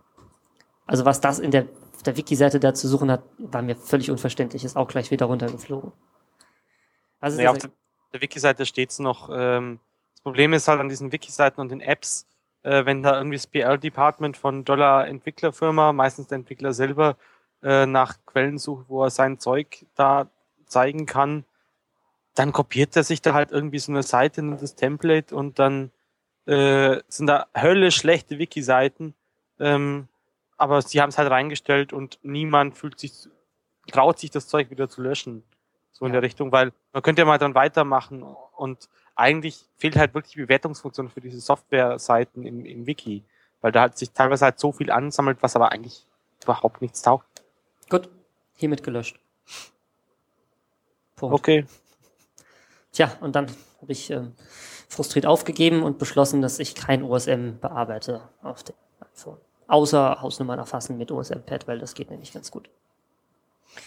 Und an der Stelle nochmal Gratulation an die Vespucci-Entwickler. Ihr habt da echt geile Arbeit geleistet. Das Teil ist toll. Und Also, ist das ziemlich wollen wir also auf dem iPhone auch. Das wollen wir gerne auf dem iPhone auch. Und wir zahlen auch. Ja. Wie viel wärt ihr bereit zu zahlen für einen guten Editor auf dem iPhone? Äh. Also ich gebe einen Fünfer. Also ich wäre klar, fünf Euro, kein Problem. Fünf Euro kein Problem. Andi, machst du mit? Äh, ich habe mir extra ein Android-Telefon gekauft, um mal da die Plattform Super Ausweg. äh, zurecht, Okay, also lieber toller Hipster iOS-Entwickler, einen Zehner hast du schon sicher, wenn du uns so einen Editor baust. Ja, es ist halt auch die Frage, warum Open Source Software unter iOS äh, nicht so wirklich funktioniert. Also ich, ich verstehe es nicht. Also man könnte da wunderbar Zeug machen, aber du hast wahrscheinlich immer, ja, Hilfe, das, das müssen wir ja doch, da ist so einfach Geld zu machen. Wer kommt denn das Geld dann bei Open Source Zeug? Und, und die Leute sehen dann halt immer den Widerspruch in Open Source und Geld verdienen, was nicht zwingend notwendig sein sollte. Aber naja, Ich könnte mir vorstellen, dass die Sorge ist, wenn ich jetzt meine App Open Source mache, dann nimmt die Dollar Firma äh, und nimmt sich den Source Code und verkauft das Teil dann halt. Und ich krieg nichts davon und dann kriegt's halt, dann macht die Firma halt ihren Reibach von dem, was ich da gearbeitet habe.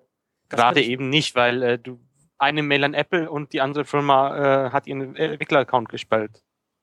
Das, du hast halt da einen zentralen Marketplace und dann ist es halt so, wenn die das einfach so unter dem Namen da reintun.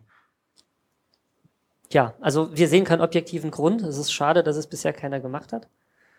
Ähm, macht das doch mal. Wir bewerben euch dann auch. So. Haben wir das Thema mobile, mobile Editoren auch durch. Ist sehr, ein sehr trauriges Thema. Leider. Wie geht's denn jetzt weiter? Was haben wir denn noch in der Themenliste stehen? Ja, Termine, so mal wieder. Oder Veranstaltungsankündigung. Und zwar äh, hast du da das Karlsruhe Hack Weekend äh, im Anfang Oktober reingeschrieben. Der Termin wurde ja bereits mit dem Blogpost vom, äh, der das vom letzten berichtet hat, äh, veröffentlicht. Mehr Infos gibt es dazu auch noch nicht, oder? Ja, also wir, wir sollten es, glaube ich, erwähnen, weil eine ganze Menge Leute vielleicht gar nicht wissen, dass es sowas gibt und was es ist und dass man da hinkommen kann. Und zwar findet am 6. und 7. nächsten Monats schon äh, ein Hack-Weekend statt. Das heißt, die, äh, die Geofabrik in, äh, in Karlsruhe lädt ein. Und zwar lädt sie ein Entwickler, die an Software arbeiten und die sagen, oh, also entweder die an Software arbeiten oder die gerne an OSM-Software arbeiten würden, kommt doch vorbei. Wir laden ganz viele Leute ein, also nicht ganz viele, aber wir laden ein paar Entwickler ein und ihr könnt euch dann austauschen, vielleicht Leute finden, die bei euch am Projekt mitwirken, vielleicht Leute finden, die ein bestimmtes Problem schon mal gelöst haben. Und selbst wenn ihr da gar nicht weiterbauen wollt an euren Anwendungen, könnt ihr auf jeden Fall vorbeikommen und euch mal anschauen, was die anderen so machen. Also es ist so eine gemütliche Runde. Ich weiß nicht, das letzte Mal waren es vielleicht 25 Leute, würde ich so schätzen, Ja. die sich bei äh, Pizza und äh, Getränken zusammengefunden haben. Wir haben ja auch von berichtet und ähm, die dort über ihre Projekte geredet haben. Wir haben unser, unser Podcast-Projekt dort äh, gestartet und andere haben auch an ihren, an ihren Anwendungen gearbeitet. Da kann man eben auch ganz viele Leute, die für OSM in Deutschland wichtig sind, auch mal kennenlernen, mal Hallo sagen, mal mit den Entwicklern hinter den Anwendungen reden und sagen so, hier, das Feature, das hätte ich irgendwie gern. Und vielleicht auch direkt dort äh, dran arbeiten. Und wenn ihr also Entwickler seid und sagt, oh, wir haben, oder auch Entwickler werden wollt und sagt, ich möchte gern irgendwie da an einem Projekt programmieren oder möchte mal Leute kennenlernen bei so einem, äh, von so einem Projekt, dann kommt doch dahin. Näheres gibt's im Wiki, Link in den Show Notes. Und wir werden auf jeden Fall da sein. Oder? Seid ihr da? Ja, ich plane das schon. Ja, mal schauen. Ich muss halt schauen, wie es terminlich klappt. Ja. Also ich werde auch, denke ich, da sein, bin mir ziemlich sicher. Und ich ge- gehe auch mal von aus, dass wir das Podcast-Equipment mitnehmen und vielleicht sogar von dort auch noch eine Aufnahme machen. Vielleicht schaffen wir uns ja mal wieder jemanden zu greifen für ein Interview. Und werden auf jeden Fall berichten, wie es auf dem Hack Weekend so war. Und ähm, sind auf jeden Fall tolle Veranstaltungen, die sich lohnt zu besuchen, wenn man Entwickler ist. Was gibt's denn noch an Veranstaltungen in der nächsten Zeit? Oder auch nicht? Ja, ähm, aktuell es wird für die Foskis-Konferenz 2013, äh, da gab es eine Ausschreibung für die äh, als Call for Für den Location. Veranstaltungsort. Genau, für den Veranstaltungsort. Und es hat sich leider gezeigt, äh, weil die Frist ist abgelaufen, dass keiner, äh, keine Hochschule bereit ist äh, oder auch gerade Zeit hat, das zu machen. Deswegen war am Mitte der Woche gab es den äh, Foskis IRC Stammtisch. Und da wurde jetzt mal diskutiert, was zu machen ist. Deswegen der Aufruf, wenn ihr jemanden kennt, eine Hochschule, Beziehung zu Hochschulen, zu Professoren habt, und habt gedacht, das wäre doch mal eine coole Idee, die Foskis-Konferenz aus zu, zu veranstalten, ähm, seid ihr herzlich eingeladen, äh, auf den entsprechenden Wiki-Seiten mal kurz reinzulesen, äh, nachfragen äh, auf einer Mailingliste, da wird euch, wir können euch da weiterhelfen, Kontakte, das ist alles gar kein Problem. Ähm, Alternativen, wenn sich jetzt doch keiner findet, also ist es jetzt nochmal wieder so eine Phase eingeleitet worden, ähm, nochmal vielleicht Hochschulen ansprechen, äh, Hochschulen, die schon mal Interesse gezeigt haben, eine zu veranstalten. Äh, die zweite Alternative wäre jetzt, äh, sich quasi an einer anderen Konferenz dranhängen, so äh, als Mitveranstalter aufzutreten. Das hätte natürlich einen anderen Rahmen dann, das wäre nicht mehr dieses Alleinstellungsmerkmal Foskis, aber man hätte eine Konferenz. Ja, und äh, da ist jetzt ziemlich kurzfristig bis äh, Anfang nächster Woche nochmal so, ein, so eine zweite Phase zu gucken, was noch geht.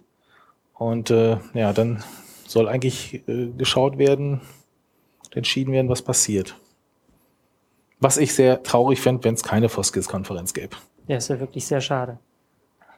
Das wäre die erste, von der wir mit dem Podcast berichten können. Wenn die dann gerade ausfällt. Ja, richtig. Naja, vielleicht wird er das endlich mal äh, das, das OSM Sommercamp, was Jochen irgendwie zentral Deutschland schon lange mal haben möchte, dass es jemand organisiert. Und äh, vielleicht macht das ja dann mal. Oder er findet jemand, der das tut. Mhm. Ja, wäre wär sicher auch nicht ganz, ganz interessant, aber ja. Was meint ihr denn, würde, die Fos würde der Foskis vielleicht auch mit einem privaten, ähm, mit einem privaten, äh, nicht, ich sag, will jetzt nicht Investor, sondern sagen wir Ausrichter ähm, arbeiten wollen? Also wenn jetzt eine Firma sagt, okay, wir haben hier irgendwie Hallen, Räumlichkeiten, eine Messe oder so irgendwie und naja, könnten uns das auch vorstellen? Wäre das auch eine Option? Ich glaube, du kommst halt nirgends so günstig an, an Veranstaltungsräume wie über Hochschulen. Und Mhm. das würde die, Ja. die Firma werden halt, also wenn, dann müsste die irgendwas sponsern oder sowas in der Richtung. Und ja, Also klassisch kommt ja die Foskis auch aus dem Bereich Hochschule. Ähm, also auch die Teilnehmer, da kommt ja immer ein Drittel oder so aus der Hochschule selbst. Entsprechend wäre das, also ist traditionell wird es halt von der Hochschule oder von der Fachhochschule veranstaltet. aber ich denke, wenn, wenn sich da jemand finden würde, der, der okay ist, äh, dann würde man da auch nicht Nein sagen. Wenn ich das jetzt machen wollen würde, was, was, was käme denn da auf mich zu, so an Dingen, die ich, die ich machen muss? Also was, was erwartet man da von mir? Puh, ja. Tja, äh, also inzwischen gibt's ein Handbuch. Aus der Erfahrung der letzten Jahre äh, wurde mal ein, ein längeres Dokument äh, erstellt, wo eigentlich recht detailliert aufgeführt ist, was zu tun ist. Von den Anforderungen, wie das Catering auszusehen hat, äh, wie, wie die Räume zu sein sind und so weiter. Also Also man man braucht sich das, schon mal durchlesen oder reinschauen, äh, wenn wirklich Interesse besteht. Dann braucht man so ein Local Team. Das sind die, die vor Ort halt die Durchführung eigentlich machen. Ja, das ist, äh, Ich glaube, ein Social Event soll auch ausgerichtet werden, also so ein naja, aber das ist jetzt so ein Ding, das kann man notfalls auch weglassen. Aber was, auf, was man auf jeden Fall braucht, sind halt äh, zwei, drei Räume, in denen man halt die Vorträge abhalten kann, die entsprechend groß sind ja, und äh, mit der Anzahl der Teilnehmer. Also genau, die Räumlichkeiten, die sind schon, weil ich glaube, die, allein die Anzahl an Teilnehmer war irgendwie zwischen 400 und 500 die letzten Jahre. Also, das also heißt- gesamte Anzahl. Ja. Und also das heißt, du kommst mit einem Hörsaal mit 100 Leuten einfach nicht klar. Das, Also- wär- wäre zu eng. Wenigstens für die Anfangs- und die Endveranstaltung bräuchte man also schon was, was so 400 Leute fassen könnte. Ja. Ja, und dann halt noch ein bisschen, also es gibt da immer so Stände oder so. Wäre natürlich toll, wenn das auch in der Nähe von diesen Vortragssälen war. Wobei es jetzt auch nicht bei jedem, ähm, jeder Ausrichtung direkt beieinander war, sondern teilweise auch mal ein Gebäude daneben oder so. Ja. Und von den letzten Foskissen muss ich sagen, ich bin sehr erstaunt, wie, wie mh, einfallsreich da teilweise ist. Also wenn jemand sagt, naja, mh, ich erfülle die Bedingungen jetzt nicht wirklich so ganz mit, mit allem und naja, aber so beinahe. Oder man müsste dann noch was machen, damit es passt, im Zweifelsfall auch mal melden. Also dann kann man mal schauen, ob man das irgendwie dann organisiert kriegt, ob man dann vielleicht sagt, naja gut, wir haben dann halt nur zwei Säle, zwei Hörsäle oder so. Wir brauchen, naja, ist halt schade, aber besser Foskis auf zwei Hörsälen als keine Foskis. Wobei, wahrscheinlich, wenn ihr den Podcast hört, ist die Entscheidung eh gefallen. Naja, schauen, schauen wir mal, wie schnell wir dorthin kriegen. Ne? Gut, dann wären wir eigentlich am Ende für dieses Mal, oder? Eigentlich sch- schon. Haben fast zwei Stunden geschafft. Ja. Haben wir noch irgendwas? Ja, eine Sache habe ich noch. Ähm, äh, Frederiks Mail bezüglich der ersten äh, Foundation-Sitzung. Die soll am Sonntag sein. Und er hatte in einem längeren Post geschrieben, äh, die Beziehung oder was, was die OSMF für uns, für die Community die in Zukunft sein sollte. Und da kann man sich schon mal die ersten Vorschläge machen, äh, die er dann mitnehmen würde in die Sitzung, äh, um mal zu auszutarieren, äh, wo, wo die Zukunft hingehen soll. Also Frederik ist ja mit einem ziemlich längeren Statement auch, äh, hat, da hat er seine Bewerbung quasi beschrieben, seine Ziele, die er machen möchte, beziehungsweise er schreibt ja immer, äh, mein Ziel ist keine Ziele zu haben. Ähm, ja, und äh, gerade im Bereich, er möchte halt äh, mehr Kommunikation, er möchte mehr Transparenz da reinbringen. Ähm, kann man ihm jetzt kurz auf dem Forum und in der Mailingliste schreiben, äh, ja, seine Meinung halt. Gut. Und wer auch sonst seine Meinung abgeben möchte, vielleicht auch uns gegenüber mal seine Meinung oder uns mal seine Meinung geigen möchte, der kann das wie immer in den Kommentaren tun. Wir freuen uns über jeden Kommentar, weil jeder Kommentar ist mindestens ein Hörer. Und ähm, ja, damit verabschieden wir uns für heute und wünschen euch noch eine schöne Woche, nicht? Bis zum Genau. nächsten Mal. Dann wieder in ja vier Wochen ungefähr, oder? Ja, ihr werdet es dann in eurem Podcatcher sehen. Ihr werdet Okay. sehen, wenn wir es geschafft haben. Tschüss. Bis dann. Ciao. Ciao.